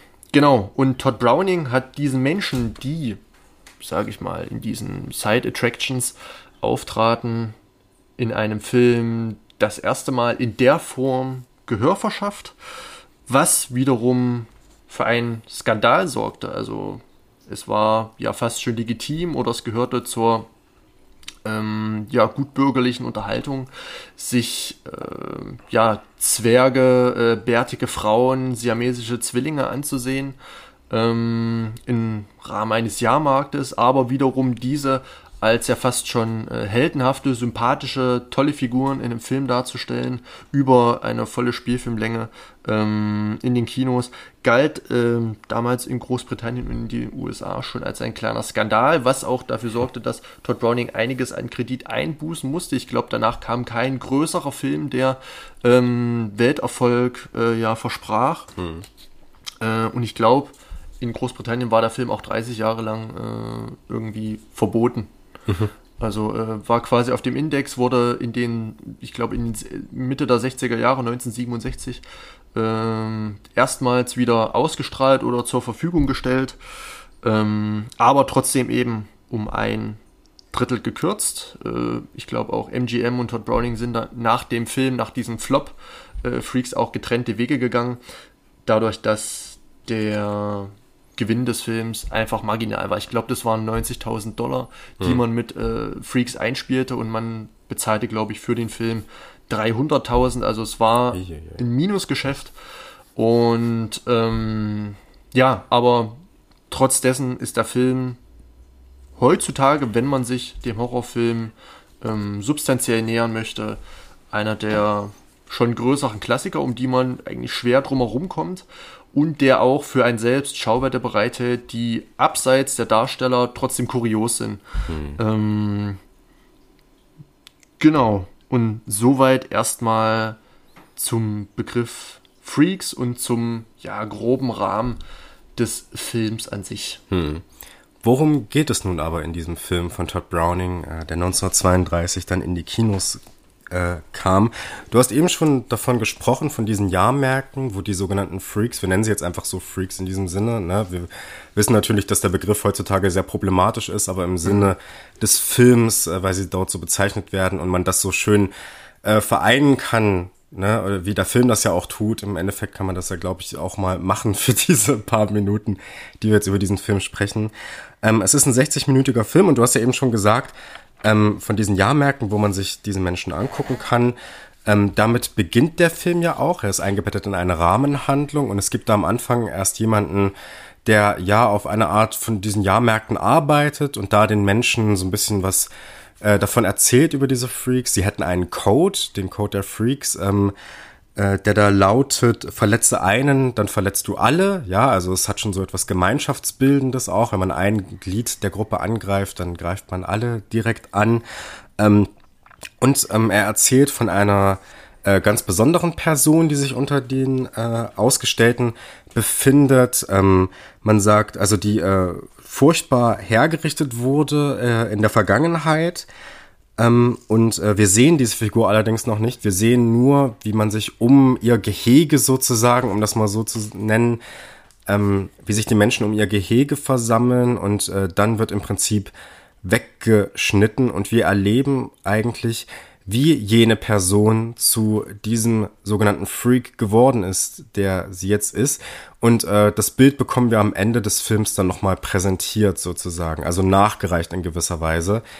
Ähm, und dann wird sozusagen innerhalb einer Rückblende, und das ist dann der Großteil des Films eben, wird die Geschichte erzählt, wie jene Person eben zu dem geworden ist. Es handelt sich bei Freaks äh, im Großen und Ganzen zunächst einmal um eine Liebesgeschichte, denn es geht um das äh, kleinwüchsige Paar von Hans und Frieda. Jedoch ähm, hat sich Hans ein wenig verguckt in eine also erstmal äh, muss man dazu sagen, dass sich diese, dass diese beiden Figuren Teil eines Zirkuses sind, gemeinsam mit ganz vielen anderen dieser sogenannten Freaks. Ähm, und Hans äh, hat sich allerdings kurz vor der Verlobung mit Frieda ähm, verguckt in eine, ja, was ist das, Akrobatin, Tänzerin, äh, auf jeden Fall eine sehr attraktive äh, Frau, die so einem gewissen Schönheitsideal auch des damaligen Publikums und vielleicht auch des heutigen Publikums schon entspricht. Ähm, Cleopatra ist ihr, ist der programmatische Name dieser Figur dann auch. Ähm, und ähm, es geht dann eben darum im Verlauf des Films, dass die Verlobung zwischen Hans und Frieda wahrscheinlich nicht dem ja Sexappeal von Cleopatra in gewisser Weise standhalten kann, was Cleopatra auch auszunutzen weiß. Und im Verlauf des Films sehen wir dann immer wieder Konflikte innerhalb dieses, ähm, dieses Zirkuses oder es ist so eine Art eigentlich Dorfgemeinschaft, ja. Wir haben da überall diese Wägen und die wohnen da alle so nebeneinander und so. Es ist wie so ein kleines Dorf im Prinzip. Und wir sehen immer wieder das Zusammenleben der, ähm, der Menschen und der ähm, dann entweder körperlich oder geistig beeinträchtigten Menschen, die sich dort äh, befinden. Ähm, wir sehen immer wieder kleinere Konflikte und ähm, das Ganze spitzt sich dann eben in diesem Konfliktpunkt zu. Ähm, als das dann irgendwann klar wird, dass Hans anscheinend ein sehr großes Erbe hat, ähm, also ein sehr monetär äh, reicher Mensch ist, äh, an was dann Cleopatra ran möchte und alle sagen ihm nur, nein, geh nicht zu ihr, komm nicht mit ihr zusammen, sie will nur dein Geld, aber er ist blind vor Liebe, ähm, was dann im Endeffekt eventuell auch in einem Verhängnis münden könnte. Wie gesagt, das Ganze geht nicht besonders lange, 60 Minuten. Ich bin sehr gespannt, wie lange wir über diesen Film sprechen werden. Er ist sehr ergiebig. Allerdings ist er meiner Ansicht nach auch ähm, in gewisser Weise sehr ergiebig durch seine Konzentration. Ich finde, das ist kein besonders komplexer Film im Großen und Ganzen. Ähm, um aber gleich mal so ein kleines Fazit vorwegzuschieben, ich fand diesen Film wirklich richtig, richtig gut. Äh, hat mir äh, große Freude bereitet. Ich ähm, habe, glaube ich, direkt verstanden, was Todd Browning da will und wie er auch in gewisser Weise mit dem Konflikt, wie interessant er eigentlich mit dem Konflikt umgeht, ähm, die Erwartungen eines damaligen Mainstream-Publikums zu brechen, indem er diese Menschen eben zeigt und gleichzeitig Strategien zu finden scheint, wie er diese Figuren den, dem Publikum auch nahe bringt in gewisser Weise, was ich sehr, sehr spannend fand im Großen und Ganzen. Also ich fand es wirklich toll. Mhm. Ja. Freut mich zu hören. Ähm, Du hast es schon angesprochen, was Todd Browning ähm, meiner Meinung nach, also man kann jetzt erstmal einen Einstieg finden in diese Welt der Freaks hinein. Ähm, man sieht also die Freaks nicht während einer Show. Man sieht sie nicht irgendwie agieren, man bekommt das nur beiläufig mit. Äh, das Zirkuszelt wird ja vielleicht mal etwas hochgehoben von einer Figur, die dann ähm, ja auf die Bühne geht und da äh, ja ihre Fähigkeiten äh, darbietet, aber sonst wird erstmal von der Welt, die die Menschen kennen, äh, also die äh, Zuschauer und Zuschauer in den Kinos, ähm, wird erstmal nichts gezeigt. Ähm, und es wird relativ schnell deutlich, dass Todd Browning eben hinter die Manege geht und dort eben ähm, ja erstmal zu Anfang so stationsweise abgeht, die Figuren vorstellt. Ähm, natürlich werden da auch dann die äh, Effekte und Schauwerte genutzt, die jetzt, sage ich mal, diese ähm, ja, besonderen Menschen mit ihren besonderen körperlichen äh, Eigenschaften mit sich bringen. Ähm, aber mit einer ganz besonderen Absicht. Aber erstmal wollte ich festhalten, dass eben so dieses ja fast schon voyeuristische oder so voyeuristisch ist es gar nicht, weil, ähm, sage ich mal, nichts Geheimes gezeigt wird, sondern es wird alles schon offenherzig dargestellt und man sieht beispielsweise die Figur Hans und Frieda mit der Trapezkünstlerin Cleopatra im Zwiegespräch. Danach blendet die Kamera ab und man steht auf einmal äh, ja an so einem kleinen Wäldchen, wo Frau Tetralini mit ähm, oder Madame Tetralini, die Besitzerin des Zirkus, glaube ich, ähm, mit einigen anderen Künstlerinnen äh, und Künstlern äh, spielt, die ja also mir fehlt jetzt der medizinische Fachbegriff. Äh Ach so, ne, weiß nicht, keine Ahnung. Genau, äh, also, also ich glaube, damals wurden die einfach äh, Pinheads genannt, also Schreck, Ach, ja, ja, Schrecknadelköpfe. Ach so, im Wald, von der Szene redest du. Genau, richtig. Ja, ja, alles klar, gut, also es hm? folgt erstmal direkt am Anfang, nachdem der Rahmen gesetzt wurde durch diesen äh, Jahrmarktschreier hm. und man in die Welt äh, oder sage ich mal ähm, in die Situation und in äh, die Haupthandlung der Freaks hineingerät, äh, die da im Zirkus relativ, ja, frisch, frei und frivol agieren, ähm, ohne irgendwelche Zwänge. Das muss man vielleicht auch mal dazu sagen, für diejenigen, die den Film nicht kennen.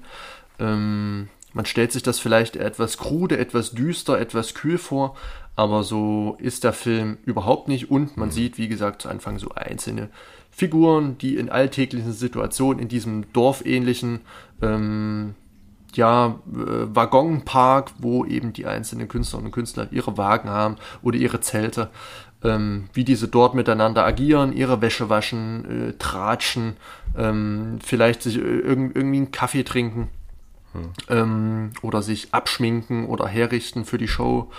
Und man bekommt einfach mal so eine Idee davon, wie es erstmal hinterm Zelt ablaufen könnte.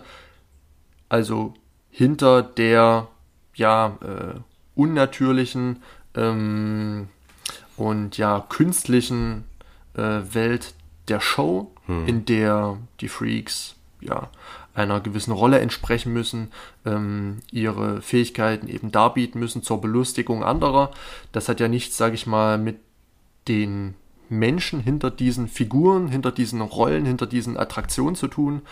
Ähm, aber genau das möchte Todd Browning. Er möchte, so habe ich das jedenfalls aufgefasst, die Menschen oder die mündigen Lebewesen hinter den eigentlichen sonst so als Attraktion und als, ja, sage ich mal, eklig und absonderlich äh, beschriebenen Personen ähm, zeigen. Mhm. Und gleich zu Anfang wird das erstmal gemacht, indem man eben mit diesem ganzen Konsortium an Figuren ähm, ist, äh, konfrontiert wird, ähm, diese sieht und dort kann man schon dieses gesamte Portfolio an körperlichen äh, und geistigen Beeinträchtigungen, die da eben zur Schau gestellt werden, ähm, ja, sehen. Hm. Äh, ich kann mal ganz kurz sagen, was da so für Personen ähm, mit von der Partie sind, denn es sind tatsächlich echte äh, ja, Künstler, die eben diese Sideshow Attractions zu dem Zeitpunkt waren oder sogar ähm, noch lange Zeit nach dem Film äh, waren. Mhm. Ähm, ja, also wie gesagt, es gibt äh, kleinwüchsige siamesische Zwillinge, es gibt äh, amputierte und deformierte Personen. Mhm. Da gibt es, ähm, ich glaube, ich, hoff, ich, ich hoffe, ich habe mir das äh, richtig aufgeschrieben. Es gibt diesen lebenden Torso, irgendwie The Living Worm. Ja, ja, der keine ein, Extremitäten hat. Ja, richtig, ja. genau. Mhm der hieß, glaube ich, also ähm, in der Realität auch äh, Prinz äh, Zamdian oder so. Was übrigens in dem Fall auch, äh, ganz kurz ein kleiner hm. Anwurf, ähm, was in dem Fall auch nicht selbstverständlich ist, weil wir es hier ja mit einem Afroamerikaner zu tun hm. haben, ne? was zur damaligen Zeit alles Stimmt. andere als äh, üblich ist, dass der ja dann auch so eine sehr positive Darstellung in diesem Zusammenhang, im Film eigentlich ja. bekommt. Ne? Es gibt ja dann noch einen anderen äh, afroamerikanischen Darsteller, der nur sehr kurz zu sehen ist, am Ende in dieser Horrorszene, wenn man so möchte äh, einer derjenigen, die dann auf ähm, Herkules zugehen, stimmt. sozusagen. Ja, ja, das, äh, der ist mir nochmal aufgefallen dann mhm. im Speziellen. Ähm, aber das war zum damaligen Zeitpunkt alles andere als eine Selbstverständlichkeit. Mhm. Ne? Ja, genau, und das Ganze erzeugt dann ja eben auch, ähm, sage ich mal, das Aufheulen äh, bei den Zuschauerinnen und Zuschauern, dass man eben dadurch, schon mal, da können wir später nochmal drüber sprechen, äh, inwiefern das dann alles, ähm, obwohl hier ja sage ich mal, äh, sage ich mal von äh, einer biblischen Moral. Äh, man möchte jetzt die Menschen, die Freaks, ähm, als liebenswerte Wesen äh, darstellen. Hm. Aber dann ähm, gerade zum Ende des Films kommen dann doch so ein paar Szenen, die einen dann ein bisschen dahingehend verunsichern von der Absicht Todd Brownings. Absolut, ja. Ähm, aber was ich nochmal äh, sagen möchte, das ist, also das ist wahrscheinlich die bekannteste Person, ist einer dieser, ich verwende den Begriff ungern, dieser Stecknadelköpfe. Mir fällt leider die, der medizinische Fachbegriff, wie gesagt, nicht ein. Ähm, aber diese kannte ich auch schon durch, ja, durch verschiedene Memes oder, sage ich mal, durch, ähm, ja, verschiedene Szenen oder Bilder. Hm. Ähm, genauer das ist die Figur, äh, also äh, Schlitzi zu Deutsch, aber äh, im Film Slitzi, hm. ähm, die, also die ja dann durchaus sehr, sehr bekannt war, vor und noch weit nach dem Film, die ja ganz Europa, sage ich mal, bereiste mhm. als Attraktion. Ähm, Im Film dargestellt als eine weibliche Person, aber in Wirklichkeit äh, ein Mann gewesen. Mhm. Ähm, genau, und so viel erstmal zu diesem ganzen Spektrum an Menschen, die da gezeigt werden. Es gibt, wie gesagt, ja. auch eine bärtige Frau, es gibt äh, jemanden, der stottert mhm. äh, und so weiter und so fort. Also die Bandbreite ähm, an, ja, sage ich mal, mh, mm, Affekt, äh, effekterzeugenden körperlichen Merkmalen mhm. ist auf jeden Fall sehr, sehr breit ähm, ja. und auch, äh, ja, sage ich mal, in der Realität auch evident. Mhm.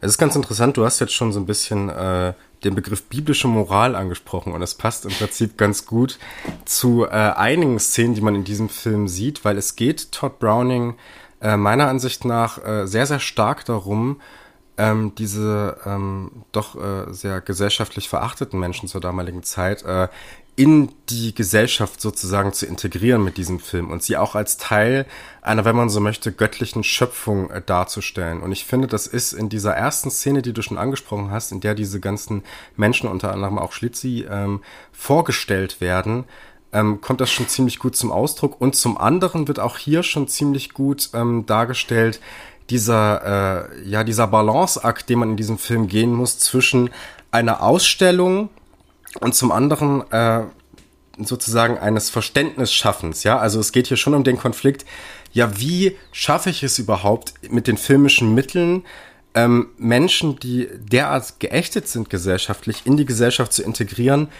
ohne sie in gewisser Weise, also ich muss sie ja zeigen, weißt du, das ist ja das Dilemma dabei. Man muss sie ja ausstellen in diesem Sinne, ne? Und ich finde aber, der Film schafft das mit ganz intelligenten Strategien. Wir gehen mal auf diese erste Szene ein ähm, und äh, diese Szene, in der sie vorgestellt werden, die beginnt ja nicht mit den Freaks an sich, sondern mit zwei Männern, die durch den Wald gehen. Die lustigerweise, so habe ich das zumindest wahrgenommen, in so einer Art, kann man schon sagen, Safari-Kleidung irgendwie gezeigt mhm. werden. Ja, also es hat schon sowas von, wir gehen jetzt hier in den Wald und gucken uns Tiere an, so in dem Sinne. Ne? Und dann erblickt man sozusagen diese Quelle eingeschlossen von Wäldern und von Grün und so, also Grün im übertragenen mhm. Sinne, weil wir haben es hier mit einem Schwarz-Weiß-Film zu tun. Ne? Ähm, die dann sozusagen schon so was Garten-Eden-mäßiges hat, ja, also diese Menschen als Teil einer göttlichen Schöpfung. Und äh, das ist ja was, das ist ja ein Thema, was der Film dann im, äh, im Verlauf des Films, nur zwei, drei Szenen später, dann nochmal richtig krass verdeutlicht, indem wir ja dann äh, die Geburt eines Kindes als eine Art äh, Geburt des heiligen Jesus erleben, ja, was so bildlich auch hergestellt wird, ja. Also alle Menschen kommen sozusagen zusammen, gehen ans Bett. Das hat sehr was von dieser äh, Krippen, äh, der, Ästhetik von Krippendarstellungen, äh, ne? Und so, ne? Ähm, und dahingehend schafft der Film schon Verständnis.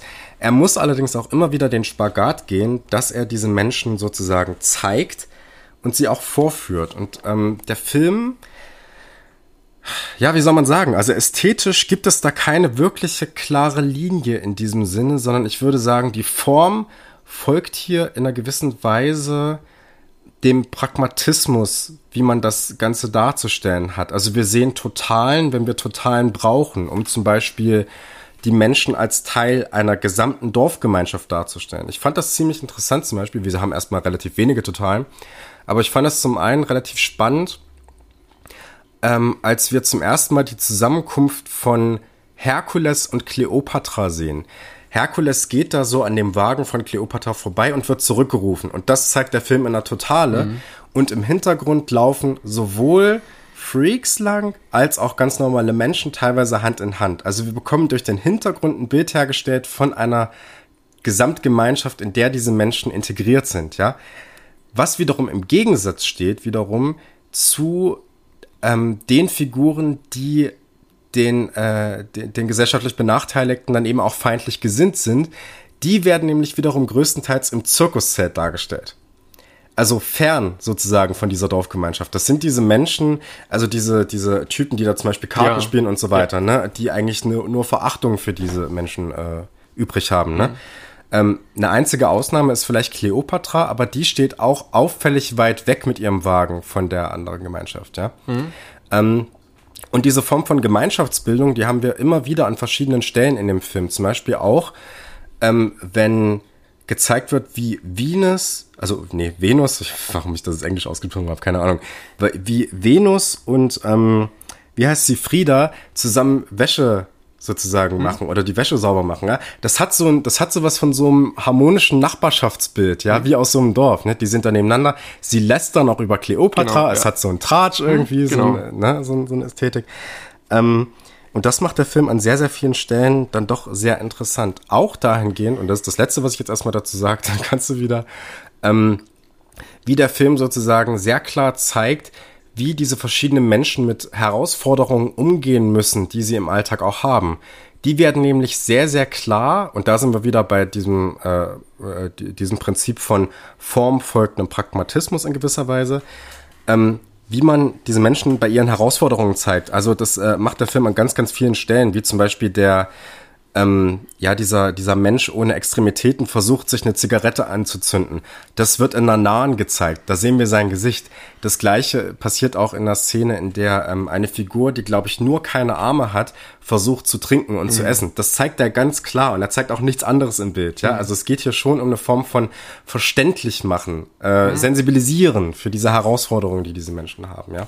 Genau. Und das Ganze steht aber immer in so, einer, in so einem gewissen Dualismus daher kann man den Film auch bei diesen Szenen äh, relativ am Anfang des Films schon kritisieren, dass in irgendeiner Art und Weise die Körperlichkeit dieser Menschen ähm, ausgenutzt wird, um eben eine Attraktion zu erzeugen. Also mhm. es ist eben, Absolut, ist eben so ein Widerspruch. Wie geht man jetzt dieses Problem an? Man möchte die Menschen natürlich als Menschen, als echte, mündige Menschen darstellen, die eben nicht zum Rand oder zum Abschaum der Gesellschaft gehören, sondern äh, man möchte sie einfach als, ja, ähm, als vollwertige Bürgerinnen und Bürger etablieren. Hm.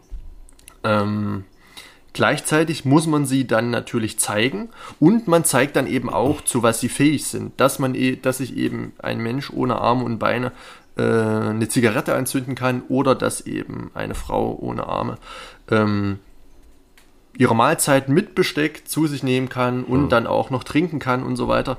Ähm, das hat schon was von den eigentlichen ähm, ja, Shows, die die Figuren dann leisten mussten, dass eben der Mensch ohne Arme und Beine zeigen sollte, wie er sich eben eine Zigarette anzündet und alle haben geklatscht oder so. Mhm. Ähm, damit wird in einer gewissen Art und Weise schon gespielt, aber die, sage ich mal, ähm, Menschen haben in den Szenen noch ihre Würde, sage ich mal, behalten. Es ist hm. die natürliche Umgebung.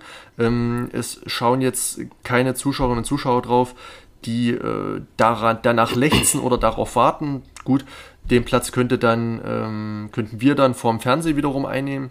Hm. Ähm, aber ja, ist auch ähm, relativ schwierig. Dann am Ende hin wird es nochmal ähm, deutlicher, dieses Problem da man ja auch dazu sagen muss, dass es sich hier um einen deklarierten Horrorfilm handelt. Hm. Ähm, also damals, zur damaligen Zeit, war natürlich die Rede von einem Horrorfilm. Das Ganze steht natürlich jetzt im Kontrast zu dem, was du gerade beschrieben hast, dass dort eben eine, ja, sage ich mal, fast schon heile Welt geschaffen wird, die hm. so funktioniert, wie unsere Welt heutzutage eigentlich auch noch, hm.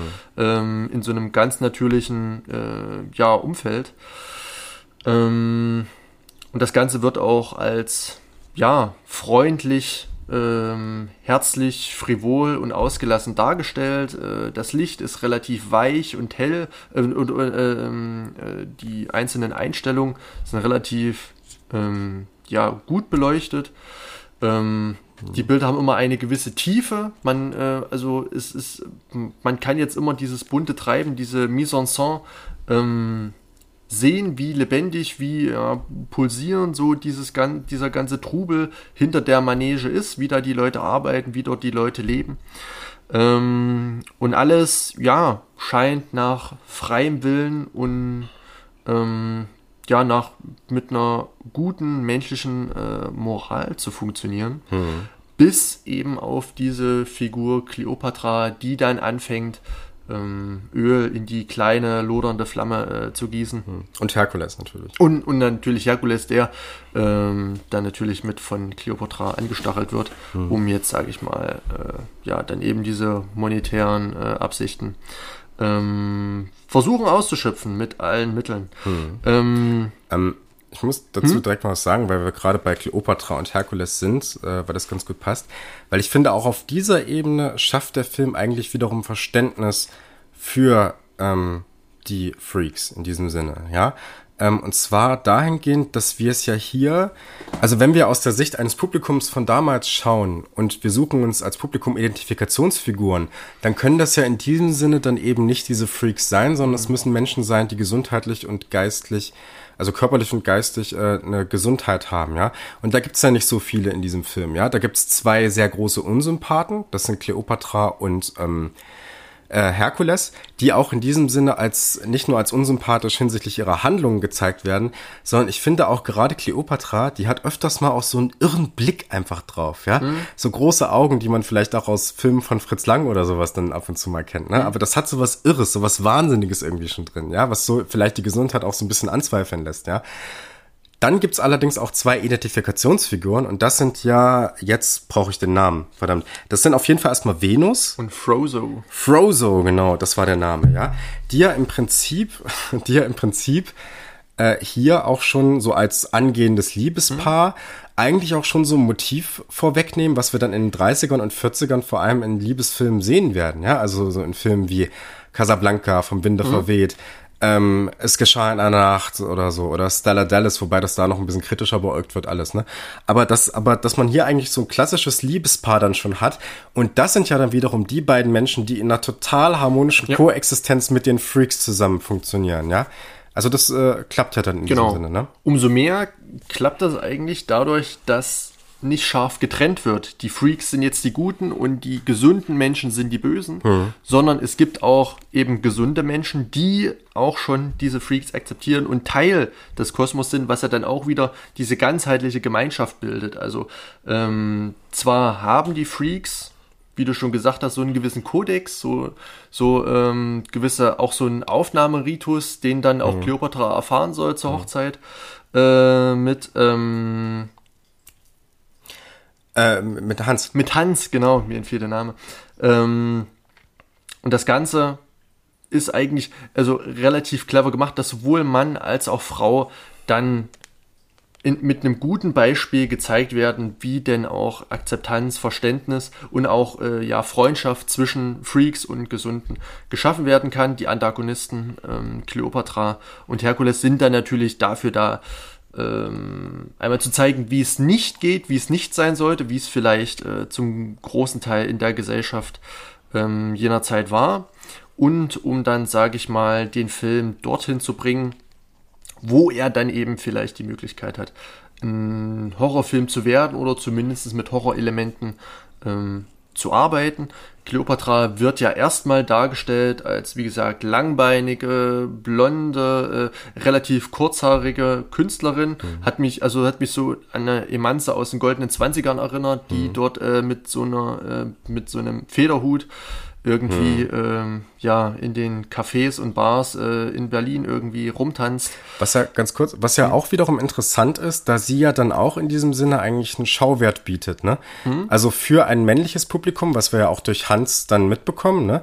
Also dass sie eigentlich, also dass die Darstellung von ihr und das Ausstellen von ihr als erotisches Objekt der Begierde ja eigentlich auch sowas von einem Ausstellungscharakter hat, der dem ja, der ein anderer ist als ja. der der Freaks, aber mhm. der schon vorhanden ist, ja? Dann ja, irgendwie. und es, es schafft ja dann noch mal eine Gemeinsamkeit zwischen Zuschauer, zwischen männlichem Zuschauer ja. und Hans. Ja. Also man möchte sich ja eigentlich mit diesen Figuren äh, per se erstmal nicht identifizieren, weil man sagt, die äh, sind krank, ja, die sind äh, der Abschaum der Gesellschaft etc. Mhm. Ähm, und dort sieht man, oh, hier, ähm, der findet ja diese äh, blonde große Frau äh, hübsch, attraktiv und möchte, ähm, ja, sag ich mal, äh, sich mit ihr irgendwie vergesellschaften. Ähm, und das möchte hm. ich ja auch. Oh. Hm. Ähm, und da wird dann ja schon so in einer gewissen Art und Weise, ist ja auch dann auch Hans irgendwo ähm, Identifikationsfigur, jetzt nicht als großer Held, ähm, sondern auch wiederum als der, was er eben ist. Also Hans war zu der Zeit, äh, zu dem Zeitpunkt, ist übrigens in Wirklichkeit der Bruder von Frieda ja, gewesen. Ja. Ähm, war zu dem Zeitpunkt, ich weiß nicht, ich glaube 18 oder Mitte 20, also auf jeden Fall schon ein erwachsener Mensch, hm. äh, obwohl er eben aussieht wie ein Vierjähriger, sag ich mal. Ähm, genau, und ähm, das Ganze soll dann eben schon auch wieder so diese, diese, ja, wie sage ich das jetzt am besten? Also Hans soll schon absichtlich die Schauwerte ausschöpfen, die er bietet, dass er niedlich mm. aussieht, mm. dass ein mhm. süßer kleiner Kerl ist, ähm, der hier von der bösen Großen irgendwie an der Nase rumgeführt wird und man bekommt da als Zuschauer, auch wenn man jetzt vielleicht äh, sogar äh, von den echten Lebensjahren jünger ist als Hans selbst, ähm, also nicht 25, sondern vielleicht 20 ist, äh, bekommt man nie, ähm, ja, sage ich mal, die Sicht vermittelt, dass Hans wirklich erwachsen ist, sondern es ist halt mhm. dieser kleine, niedliche Kerl, ja. der da äh, geärgert wird. Ähm, das vielleicht auch nochmal so ein kleiner Kritikpunkt, mhm. ähm, dass Hans da nicht die Möglichkeit gegeben wird, aus seiner Rolle, aus, aus, aus, aus seinem Körper auszubrechen, ja. um sich jetzt als ähm, erwachsener Mann irgendwie darzustellen, ja. sondern es ist dieser kleine, schützenswerte, äh, verletzliche kleine Mensch. Ja, aber selbst das wird ja in gewisser Weise doch kritisch gebrochen, ja. Also durch diese Szene nach dem Bankett, dass er im Prinzip diese Verniedlichungsform dann wiederum in einer Demütigung umschwenkt, mhm. dass, dass er da so auf den, auf den Schultern von Cleopatra getragen wird und, und äh, da kommt Herkules noch mit einer Trompete hinterher und so, ne? Also das hat ja dann schon wieder so einen Demütigungscharakter, der auch, ich weiß nicht, ob das für ein damaliges Publikum war, aber ich fand das sehr abstoßend dann mhm. auch in der Situation, ne? Und ähm, man, man wünscht sich dann schon, ja, jetzt behandelt den doch mal wie ein Erwachsener. ja, Sinne, aber ne? ich glaube nicht, weil es, weil es ein Mann ist, weil es ein Erwachsener ist, sondern ja. ich glaube, weil er eben wirklich körperlich eingeschränkt ist. Und ja. wir, ähm, wir haben das ja auch schon als Kinder beigebracht bekommen, dass man über solche Menschen nicht lachen darf, hm. dass man die akzeptieren soll, dass man äh, mit diesen genauso umgehen soll wie mit äh, jedem normalen Menschen auch, auch wenn sie jetzt vielleicht aus äh, Kinderaugen irgendwie befremdlich, gruselig, hm. äh, gar gruselig aussehen. Ähm, aber da man weiß, das ist halt äh, dort Mensch, der muss mir leid tun. Der Film äh, äh, ja möchte das natürlich, dass äh, die Sympathisanten natürlich die Freaks sind. Ähm, und durch diese ja, Einschränkungen und körperlichen, äh, ja, sage ich mal, Launen der Natur, ähm, wird dann eben so ein emotionaler Effekt erzeugt, dass gerade ja. diese Szene dann schon sehr, sehr krude wirkt. Ja. Dadurch, dass dann eben dieser, ähm, äh, dass Hans dort ja relativ ruppig auf den Schultern von Cleopatra äh, umhertanzend äh, rumgezerrt wird. Ähm, und das ist ja denke ich mal. Also sowas kann man mit einem erwachsenen Mann machen, wenn die Frau dazu fähig ist. Ich glaube, das wäre sogar fast lustig. Ähm, aber wenn es eben um diese ja vermeintlich verletzlichen Menschen der Gesellschaft geht, da wird es dann ganz schnell sehr, sehr geschmacklos. Und so ist es auch in der Szene. Das äh, trifft äh, Todd Browning hm. mit der Szene wirklich äh, auf den Kopf. Hm. Ja. Ich wollte noch mal ganz kurz was zu den Identifikationsfiguren sagen. Mhm. Ähm, es gibt da, glaube ich, ist da, glaube ich, schwer, so eine einheitliche Interpretation äh, rauszufinden, aber äh, ich finde die Namen ganz interessant natürlich von den Figuren. Ne? Also das, was hier mit äh, Herkules, mit Kleopatra, mit Venus zu tun haben, ne? das sind natürlich alles ähm, mehr oder weniger mythologische Figuren. Also Herkules und äh, also Herkules auf jeden Fall aus der griechischen Mythologie, Kleopatra natürlich die große Herrscherin äh, des alten Ägypten und Venus die römische Göttin der Liebe. Ähm, ich fand das äh, in einer gewissen Weise interessant, weil sich ja gerade mythische Figuren wie Herkules und Kleopatra sehr gut anbieten als Identifikationsfiguren, ja, also gerade für, äh, für die damaligen doch sehr klar äh, umrissenen Vorstellungen von Männlichkeit und Weiblichkeit, ja, also Frau hat schön zu sein und so, ne, und als Schauwert, Schauwert äh, zu dienen als Objekt der Begierde, Mann groß und stark und so. Ne?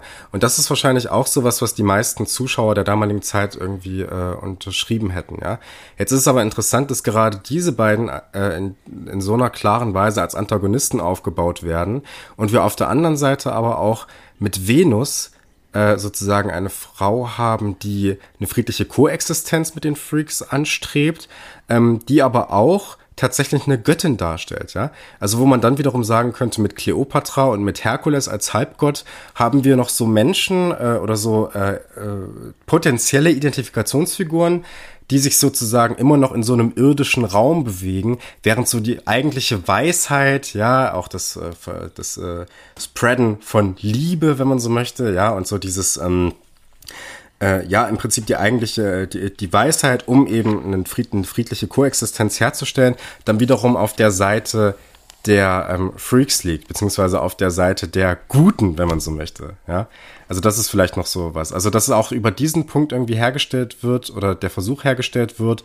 Gemeinschaft zu stiften, eine friedliche Koexistenz zwischen Freaks und gesunden Menschen herzustellen, während wir auf einer auf allen Ebenen eigentlich diejenigen, die dem skeptisch über, gegenüberstehen, diesem Gesellschaftsbild, die werden ja eigentlich als Außenseiter bezeichnet. Ganz mhm. im Gegenteil, es wird sogar ja dadurch, äh, es wird sogar der Punkt reingebracht, dass Cleopatra ja erstmal in die Gesellschaft überhaupt integriert werden muss, ja, mit diesem äh, Gobble Gobble, äh, genau. we accept ja. her und ja. so, ne? Also, und das ist ja ein Versuch, der dann scheitert. Und mhm. das ist auch der Versuch, weswegen sie dann am Ende ich wollte jetzt schon fast sagen, sterben muss, aber mhm. äh, missgestaltet werden muss oder bestraft werden ja. muss in diesem Sinne. Und spätestens in diesem Moment, bei diesem Aufnahmeritus, mhm. ähm, wird auch eigentlich deutlich, dass in der Figur Cleopatra, die äußerlich erstmal schön aussieht, mhm. ähm, die diesen ja Namen äh, trägt, der ja für Verführung und männliches Unglück steht, ähm, dass diese dann doch eigentlich ähm, dazu dient, sage ich mal, äh, die These und Antithese zu formulieren, dass das Hässliche im Schönen steckt hm. und das Schöne im Hässlichen. Hm. Also ja. vielleicht kann man das irgendwie äh, in, in, in, in, so einem kleinen Muster äh, übers Bein brechen.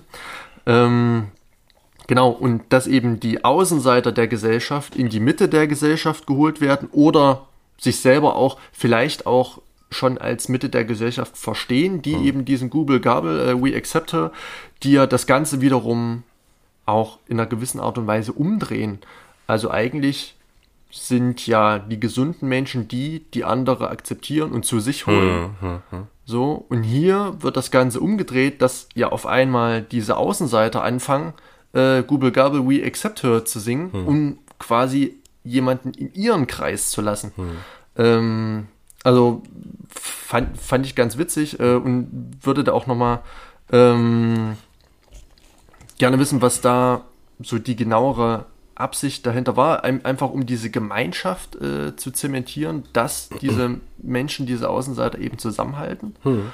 Ähm, ja, also dieses Google Gabel wurde ja sogar, also jetzt nur so äh, als kleiner, ähm, als kleines, äh, kleiner Einwurf unnützen Wissens äh, in The Wolf of Wall Street von äh, Scorsese äh, eingebracht, ja. Ich glaube, Leonardo DiCaprio und seine Kumpanen in dieser äh, Company sitzen da zusammen äh, und machen auch so dieses We accept one of okay. us. Ja, also ich glaube, da gibt es sogar eine Szene auf YouTube, geht ein paar Sekunden. Zu lange her. Ich habe den nur einmal gesehen im Kino damals. Das war ja 2014, glaube ich. Ja. ja, ja, ja. Also dieser Initiationsritus hat dann eben auch irgendwie äh, einen Effekt gehabt, der sogar jetzt noch äh, in unserer Zeit rezipiert wird. Ja. Also hat er dann, ist er dann doch durchaus irgendwie in der Popkultur äh, verankert und wird jetzt ähm, zwar natürlich nicht mehr, atmet natürlich nicht mehr den Geist jener Zeit, aber ist dann auch äh, wieder eher lustig, aber ähm, genau, hm. zurück zum Film. Ja, das nochmal ganz kurz, das wollte ich äh, nochmal einbringen, ebenso dieses Muster schön, hässlich, hässlich, schön, hm. also so ja. von äh, innen und außen. Hm. Ähm, genau, ja. möchtest du dazu noch was sagen? Ähm, ich wollte, also, also ich wäre jetzt äh, zu den letzten Szenen des Films gekommen, weil ich die nochmal in gewisser Weise interessant finde. Also ja. genauer gesagt, äh, die Szene äh, oder die Szenen, in denen zumindest angedeutet wird, dass Herkules und Cleopatra ein bisschen was angetan wird, dass sie mhm. bestraft werden. Sehr, sehr guter Punkt, ja. Wäre jetzt auch ähm, tatsächlich mein Punkt gewesen, mhm. richtig.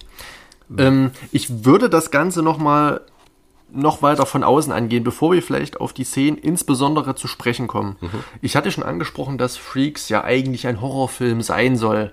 Jetzt möchte ich dich einfach mal ganz banal danach fragen, war Freaks für dich ein Horrorfilm? Mhm.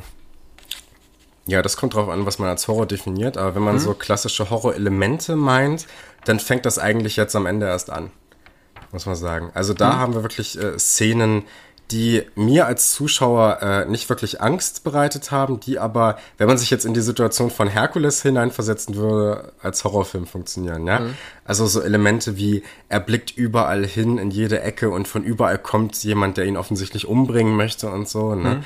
Ähm, also das hat dann schon Horrorfilm-Elemente auf jeden Fall. Ähm, es hat aber, glaube ich, und das ist so ein bisschen das Problematische vielleicht daran, wenn ich mir das jetzt mit, äh, gesunden Menschen vorstellen würde, werden wir wahrscheinlich auch eher, also äh, körperlich und geistig nicht beeinträchtigten Menschen, wären wir wahrscheinlich auch eher schon wieder beim Thriller. Ich glaube, dass wir das als Horrorfilm sehen, das kommt auch so ein bisschen daraus, dass wir äh, diese Menschen vielleicht heute immer noch in einer gewissen Form als abnormal äh, betrachten. Also intellekt nicht intellektuell, ne? Also wir wissen schon, dass das äh, Menschen sind und dass man die nicht schlecht behandeln soll und so, ne? Ähm, aber das ja, also wenn man jetzt auf der Straße, äh, auf die Straße gehen würde, dann wäre das immer noch eine Fremdheitserfahrung, weil man es einfach nicht so oft sieht, ja. Mhm. Und damit wäre das immer noch so eine Konfrontation mit dem Fremden. Und das ist, glaube ich, auch was, was äh, den Horrorfilm generell schon in so einer gewissen Form auch ausmacht, mhm. ja. Also von daher, ähm, aber ich würde sagen, so richtig, dass es Horrorfilm-Elemente sind, die man vielleicht aus einer heutigen Sicht auch kennt, dann äh, fängt das am Ende an, ja. Mhm. Ja. Aber im Großen und Ganzen habe ich den Film nicht als Horrorfilm gesehen, ja. Okay, und die letzten Szenen, auf die du jetzt zu sprechen kommst, ähm, das waren für dich die eigentlichen Schlaglichter, bei denen man sagen könnte, okay, jetzt geht's zur Sache. Ja, also ich würde sagen, das ist so ein, äh, ja, es geht dann schon eher zur Sache und man weiß auch, dass, äh, dass da auf jeden Fall irgendeiner Person was Böses geschehen wird, ne? Ähm, aber man muss auch hier sagen, dass ich es nicht als reine, als reinen Horrorfilm dann am Ende oder als Horrorelemente sehen mhm. würde, sondern es hat auch ganz klare Anleihen an das damals noch extrem junge Gangster-Genre. Also mhm. mit, mit äh, dem einen Kleinwüchsigen, der diese Kappe aufhat, mit dem Messer, mit der Pistole, ne? Und ähm, vielleicht kannst du erstmal so ein bisschen was sagen, wie du das gesehen hast, aber mhm. dass äh, gerade diese, ähm, diese Gangsterfilm, nicht Hommage, für Hommage wäre es zu früh, weil der Gangsterfilm, der gab es damals noch nicht so viel. Im gleichen Jahr ist gerade mal Scarface rausgekommen. Mhm. Ähm, äh, das ist so ein Punkt, wo es für mich auch nochmal vielleicht ein bisschen problematischer wird oder ein bisschen ja. komplizierter. Aber erzähl du erst mal. Mhm. Ähm, ja, also als äh, äh, waschechten äh, nach ja gängigen Definitionen ähm, laufender Horrorfilm sehe ich den Film natürlich auch nicht. Ähm, ich kann mir nur natürlich vorstellen, dass der Film aus damaliger Sicht eben aus den eben von dir genannten Gründen als Horrorfilm aufgefasst wurde, dadurch, dass man eben etwas auf der Leinwand sieht, was man nicht zuvor sah, was aber eben Ekel, Schrecken ähm, und eben so eine Fremdheitserfahrung mit sich brachte. Ähm, und dann natürlich auch den letzten Szenen geschuldet, die dann ja dann durchaus äh, ja so auf einer ja äh, sehr gewalttätigen Szene, so ein kurzer Exzess, ähm, dann eben nochmal, ja, so eine kleine Gewaltspitze setzen auf eine sehr, dann doch wiederum gruselige, äh, schaurige Art und Weise, auch wie das Ganze, sage ich mal, aufbereitet und gefilmt wurde, in Szene gesetzt wurde. Ähm, aber ja, so an sich äh, Gangsterfilm kam mir auch in den Sinn, äh, diese Szene mit diesem äh, Kleinwüchsigen, noch drauf zu sprechen kommen. Aber was ich erstmal ganz interessant fand, wie diese, wie dieser Endpunkt ähm, oder wie, sage ich mal, dann so dieser gruselige Teil des Films eingeleitet wird. Also es kommt dann ja dazu, dass Cleopatra, um an das Vermögen Hans zu kommen, ähm, Hans vergiften möchte. So. Und als dies misslang, entschlossen sich dann ja die Freaks dafür, ähm, sich zu rächen an äh, Cleopatra und äh, Herkules, dadurch, dass diese verspotteten und jetzt Hans töten und so, jetzt ist äh, ein Punkt überschritten und nun kommt eben dieser, dieser Ausspruch, diese Regel, die am Anfang des Films genannt wurde, beleidigt man ein oder äh, mhm. beleidigt man alle, ähm, kommt dann eben zu tragen, dass sich jetzt eben alle gegen äh, Cleopatra und Herkules verschwören. Äh, und das Ganze, ich wollte jetzt schon mal auf äh, die optische Aufbereitung äh, kommen. Was für mich äh, wiederum waschechte Horrorelemente sind, ist, dass die Aufnahmen, die, ähm, sage ich mal, Einstellungen näher werden. Ähm, man ist näher an den Personen dran. Das Drumherum ist schwerer äh, zu sehen. Mhm. Ähm, die Schnitte werden ja schneller, dynamischer äh, montiert. Mhm. Ähm, das Licht wird auch ähm, zurückgefahren. Die Schatten sind härter. Äh, man sieht äh, immer so ähm, Licht und Schatten sehr stark voneinander getrennt. Mhm. Und man sieht schon so eine aufkommende Bedrohung. Das Ganze schwillt so allmählich an. Dieser Zirkustross beginnt sich dann auch zu bewegen, was dann wiederum eine gewisse Unruhe erzeugt. Die Wagen wackeln hin und her. Äh, es regnet, es ist schlammig, matschig, es gewittert, es donnert. Ähm, und man sieht ja, dass die verregneten, äh, in Schatten getränkten Gesichter der Freaks mit grimmigem Blick, wie sie so langsam was aushecken, wie so langsam aus, äh, ja, dem Untergrund etwas ähm, ja, nach oben schwappt, ja. dass die Freaks nicht gerne entblößen, aber das dann eben äh, ja, sein muss, um die ja, um, um, um, um, da, um die Missetaten der Kleopatra irgendwie ja. zu rächen. Und, ganz, ja. ganz kurz nur davor ja auch schon so wunderbar eingeleitet, wenn Kleopatra zu ihrem eigenen äh, zu ihrem eigenen Wagen geht. Da, sie, da wird übrigens ja. diese Entfernung zwischen den Wegen auch nochmal so richtig schön klar, weil das ist ein ganz schön weiter Weg, mhm. den sie da zurücklegen muss. Und dann sieht man da schon in der totalen wie äh, die Leute da drunter mhm. zwischen den Stufen stehen und die bekommen dann auch nochmal extra eine halbnahe äh, spendiert, ne, um diesen grimmigen Blick nochmal zu genau. zeigen.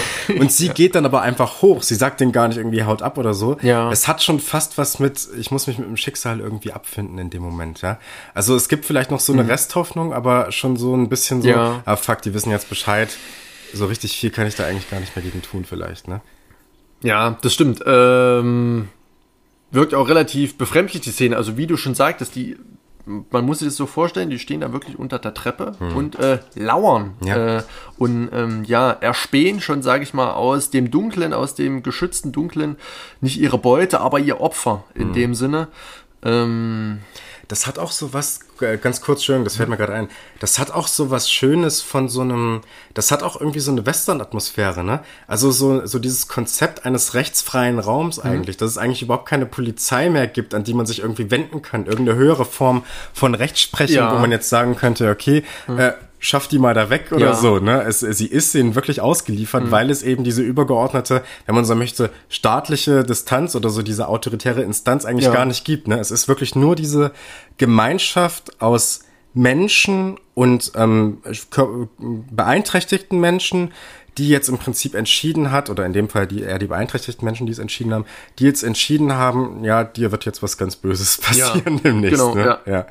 Ganz genau, kurz und, war nur so ein. Nee, äh, und das Ganze wird dann ja auch nochmal ähm, optisch eben durch dieses Aufbrechen so vorbereitet, dass dann wirklich die Kamera äh, unruhig wird. Man verliert so ein bisschen die Orientierung. Die Wagen sind nicht mehr in ihrer ursprünglichen Anordnung mhm. auf dem Platz, sondern bewegen sich, sind hintereinander. Ähm, der, der eine äh, Wagen von Kleopatra ist nun an dieser Position, der andere ist in dieser Position. Das Ganze verliert man so ein bisschen aus den Augen und man wird selbst auch als Zuschauer damit konfrontiert, wie man so ein bisschen die Orientierung verliert und nur noch die Bedrohung sieht. Hm. Ähm, wie sich so langsam äh, von links, von rechts, von allen Seiten die Freaks an den äh, ja, ausgespähten Waggon ranschleichen ähm, durch den Schlamm krabbeln, teilweise mit äh, Messern äh, bestückt. Und ja, ähm, dann letztendlich zur Tat schreiten und äh, Kleopatra ja, äh, verunstalten. Hm. So, ähm, und das ist für mich eindeutig äh, schon dem Horrorfilm zu verorten. Also man muss sich mhm. jetzt natürlich aus, aus, mit, einer heut, äh, mit einer heutigen Draufsicht nicht davor gruseln, aber es ist dann doch schon ein ziemlicher Kontrast zwischen dem, was die ersten 40 Minuten ablief und die letzten äh, 10 Minuten. Ähm, da wird dann schon nochmal Tempo aufgenommen und man sieht äh, Todd Brownings Handschrift, ähm, dass er ja dann doch quasi von einem sehr erfolgreichen Horrorfilm, nämlich Dracula kam und mhm. schon so dieses ja, gothikhafte ähm, Gruselfilm-Feeling ähm, aufbringen kann mhm. ähm, mit den Freaks. Mhm. Die Freaks sind also dann wirklich auch die Faktoren, die letztendlich den Grusel erzeugen und das ist dann halt wieder so ein bisschen äh, absurd. Ja. ja. Und das wird auch noch ein bisschen äh, komischer beziehungsweise problematischer. Wobei man das, äh, wobei man da ein bisschen drüber diskutieren könnte eigentlich, weil äh, mit diesem Gangsterfilm-Element, also mhm. was heißt Gangsterfilm-Element? Es ist im Endeffekt eine Figur, ne? äh, die sehr stark an den Gangster angelehnt ist. Und zwar ist es ja dahingehend schon interessant, da, da wir es ja Anfang der 30er mit der Prohibition zu tun hatten, ne? Und äh, Gangster in einem sehr, sehr negativen Licht eben dargestellt waren. Also es gibt dieses tolle Beispiel aus ähm, Scarface, der ja im selben Jahr rauskam. Ähm, und da wurde gesagt, all das, was wir da eben sehen, diese ganzen Raubüberfälle und sowas, das ist zur damaligen Zeit was gewesen, was die Leute größtenteils aus ähm, aus der Zeitung kannten. Das war durchaus üblich, dass sowas passiert. Mhm. Ja, also es war jetzt keine Seltenheit oder sowas, dass es diese schlimmen oder großen äh, äh, Raubunfälle gab. Und das Interessante an dem Film wie Scarface ist eigentlich, ähm, und da könnte man Freaks schon wieder verteidigen eigentlich, dass in Scarface eigentlich lustigerweise durch, also wir haben es ja erstmal mit einem äh, Gangster zu tun, der als Identifikationsfigur fungiert mhm. und der auch ein sehr aufregendes, spannendes, freies Leben führt. Ja, also ich habe das mal, äh, ich habe mal gelesen, wie das beschrieben wurde als so eine gewisse Extremform von individualisiertem Kapitalismus. Ja, also es geht um, um die volle Freiheit, mhm. es geht darum, ich hole mir Geld rein, ich kann mir alles leisten. Eigentlich so dieser amerikanische Traum ins Unendliche getrieben, ja. wenn man so möchte. Ne? Also eigentlich was sehr Positives erstmal. Aber äh, die Zensurbehörde wollte bei Scarface sehr, sehr viel dafür tun, dass wir diesen äh, Tony Clamonte oder Clemente heißt er, glaube ich, im Film. Im 80er-Film ist es Tony Montana, egal. Mhm. Ähm, dass er als eine sehr negative Figur dargestellt wird. Und wie wird das äh, versucht zu erreichen? Äh, äh, wie versucht man das zu erreichen? Indem man zum Beispiel Texttafeln zwischendurch einblendet, die dann wiederum auf die furchtbaren Taten hinweisen und so. Ah. Und das kommt natürlich überhaupt nicht an gegen dieses, äh, gegen dieses aufregende Leben, was da von ja. Howard Hawks in diesem Film ja. geschildert wird. Das heißt, wir haben es ja eigentlich mit einer positiv besetzten Gangsterfigur zu tun. Und das haben wir in Freaks ja dann wiederum eigentlich mhm. auch, ja. Also es ist so eine Ambivalenz zwischen, mhm. wir schaffen eigentlich einen klaren, in dieser Zeit verorteten Bösewicht, der dann aber wiederum für eine gute Sache eintritt, ja, und dann wiederum positiv besetzt wird eigentlich. Dadurch. Ja. Und dadurch finde ich das schon wieder eigentlich eher einen positiven Punkt an dem Film. Mhm. Ja. Er ist ja im Prinzip nur ein, ein Anwalt seiner eigenen äh, ja, ja seine, seine eigenen Interessen in diesem Fall oder der Interessen äh, der Freaks in hm. dem Fall. Aber findet man das in dem Moment in Freaks wirklich äh, positiv, diese Rachetat? Oder ist es vielleicht schon etwas übers Ziel hinausgeschossen, ja, dass man ja. jetzt Cleopatra äh, meucheln muss? Also, also ich persönlich, ohne jetzt ähm, den Hintergrund ähm, von Scarface etc., fand das, äh, hat wiederum so ein bisschen alles verworfen. Man möchte so diese milden, gutherzigen ähm, Menschen einführen, die ja wirklich, wie jetzt schon oft gesagt, abseits der Gesellschaft als, ja, minderwertig galten. Ähm, und dann stehen sie auf einmal für Mord, Selbstjustiz und, na gut, nicht für Mord, doch, äh, auch Mord. Ähm, Angedeutet. Ja, Kerkules halt genau, genau, ja. genau. Mhm äh, für Mord, äh, ja, gewalttätige Gräueltaten und eben äh, Selbstjustiz, wenn man diese, warum auch immer, sage ich mal, beleidigt oder wenn man diesen Leid zufügt. Äh, Im Umkehrschluss könnte das ja bedeuten, dass ähm, in der Gesellschaft, jetzt in der Realität der 30er Jahre, dass wenn man da, warum auch immer, aus Unwissen, aus ähm, ja, aus, aus, aus äh, eben einer geringfügigen ähm, Respektierung oder einer ähm, ja, geringfügigen ähm, eines geringfügigen Humanismus, der aber eben durch die gesamtgesellschaftlichen Verhältnisse entstehen kann, äh, entsteht, dass man dadurch auch den Tod erleiden kann oder hm. zumindest eine, eine herbe Verletzung erleiden kann, wenn man ähm, den Freaks eben Leid zufügt. Ich meine, Cleopatra, klar, das war wahrscheinlich eine Frau, die Herr ihrer Sinne war, die das Böse in sich trug, äh, mhm. das Schöne wie das Böse. Mhm. Ähm, aber ähm, ja, im Umkehrschluss bleibt, wenn ich jetzt ein Zuschauer der 30er Jahre wäre, nach dem Film für mich übrig, dass ich diese am besten diesen Menschen am besten aus dem Weg gehe, denn sie könnten mich, wenn ich ähm, mhm. aufgrund meiner barschen, äh, ja, unholden Art ähm, auf sie treffe und da vielleicht irgendein falsches Wort sage, dass mhm. ich dann, dass dann eben gleich dieser kleine Gangster kommt mit seinem äh, Stiletto mhm.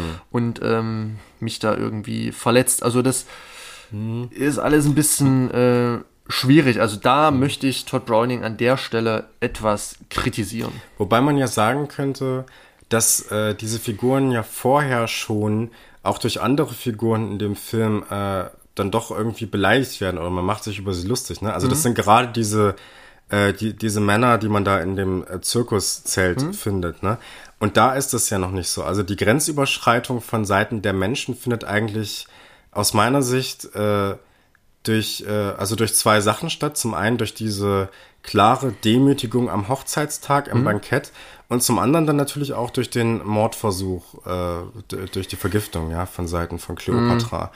Und ähm, dahingehend, äh, ja, es, äh, es ist jetzt natürlich schwierig, das, äh, schwierig, das aus dem äh, Blickwinkel eines Zuschauers der 30er Jahre zu sehen, der würde vielleicht noch sagen, ja, aber die, äh, die hatten doch gar nicht umgebracht, das ist doch hier unfair. Mhm. Ne? Irgendwie, ne? Ja. Aber, äh, aber aus einer äh, heutigen Sicht würde ich das schon, ja, ich würde es nicht moralisch als vertreten sehen, mhm. na klar, aber in einer Filmlogik, in einem, äh, in ja. einem Film, wo ich weiß, okay, das ist Fiktion, würde ich sagen, äh, ist das irgendwie vertretbar in einer gewissen Form. Was ja nicht zwangsläufig auf die ähm, Realität umweisen ja, muss. Ja. Ne? Ähm aber der Film widerspricht sich doch mit dem Ende äh, in seiner Absicht.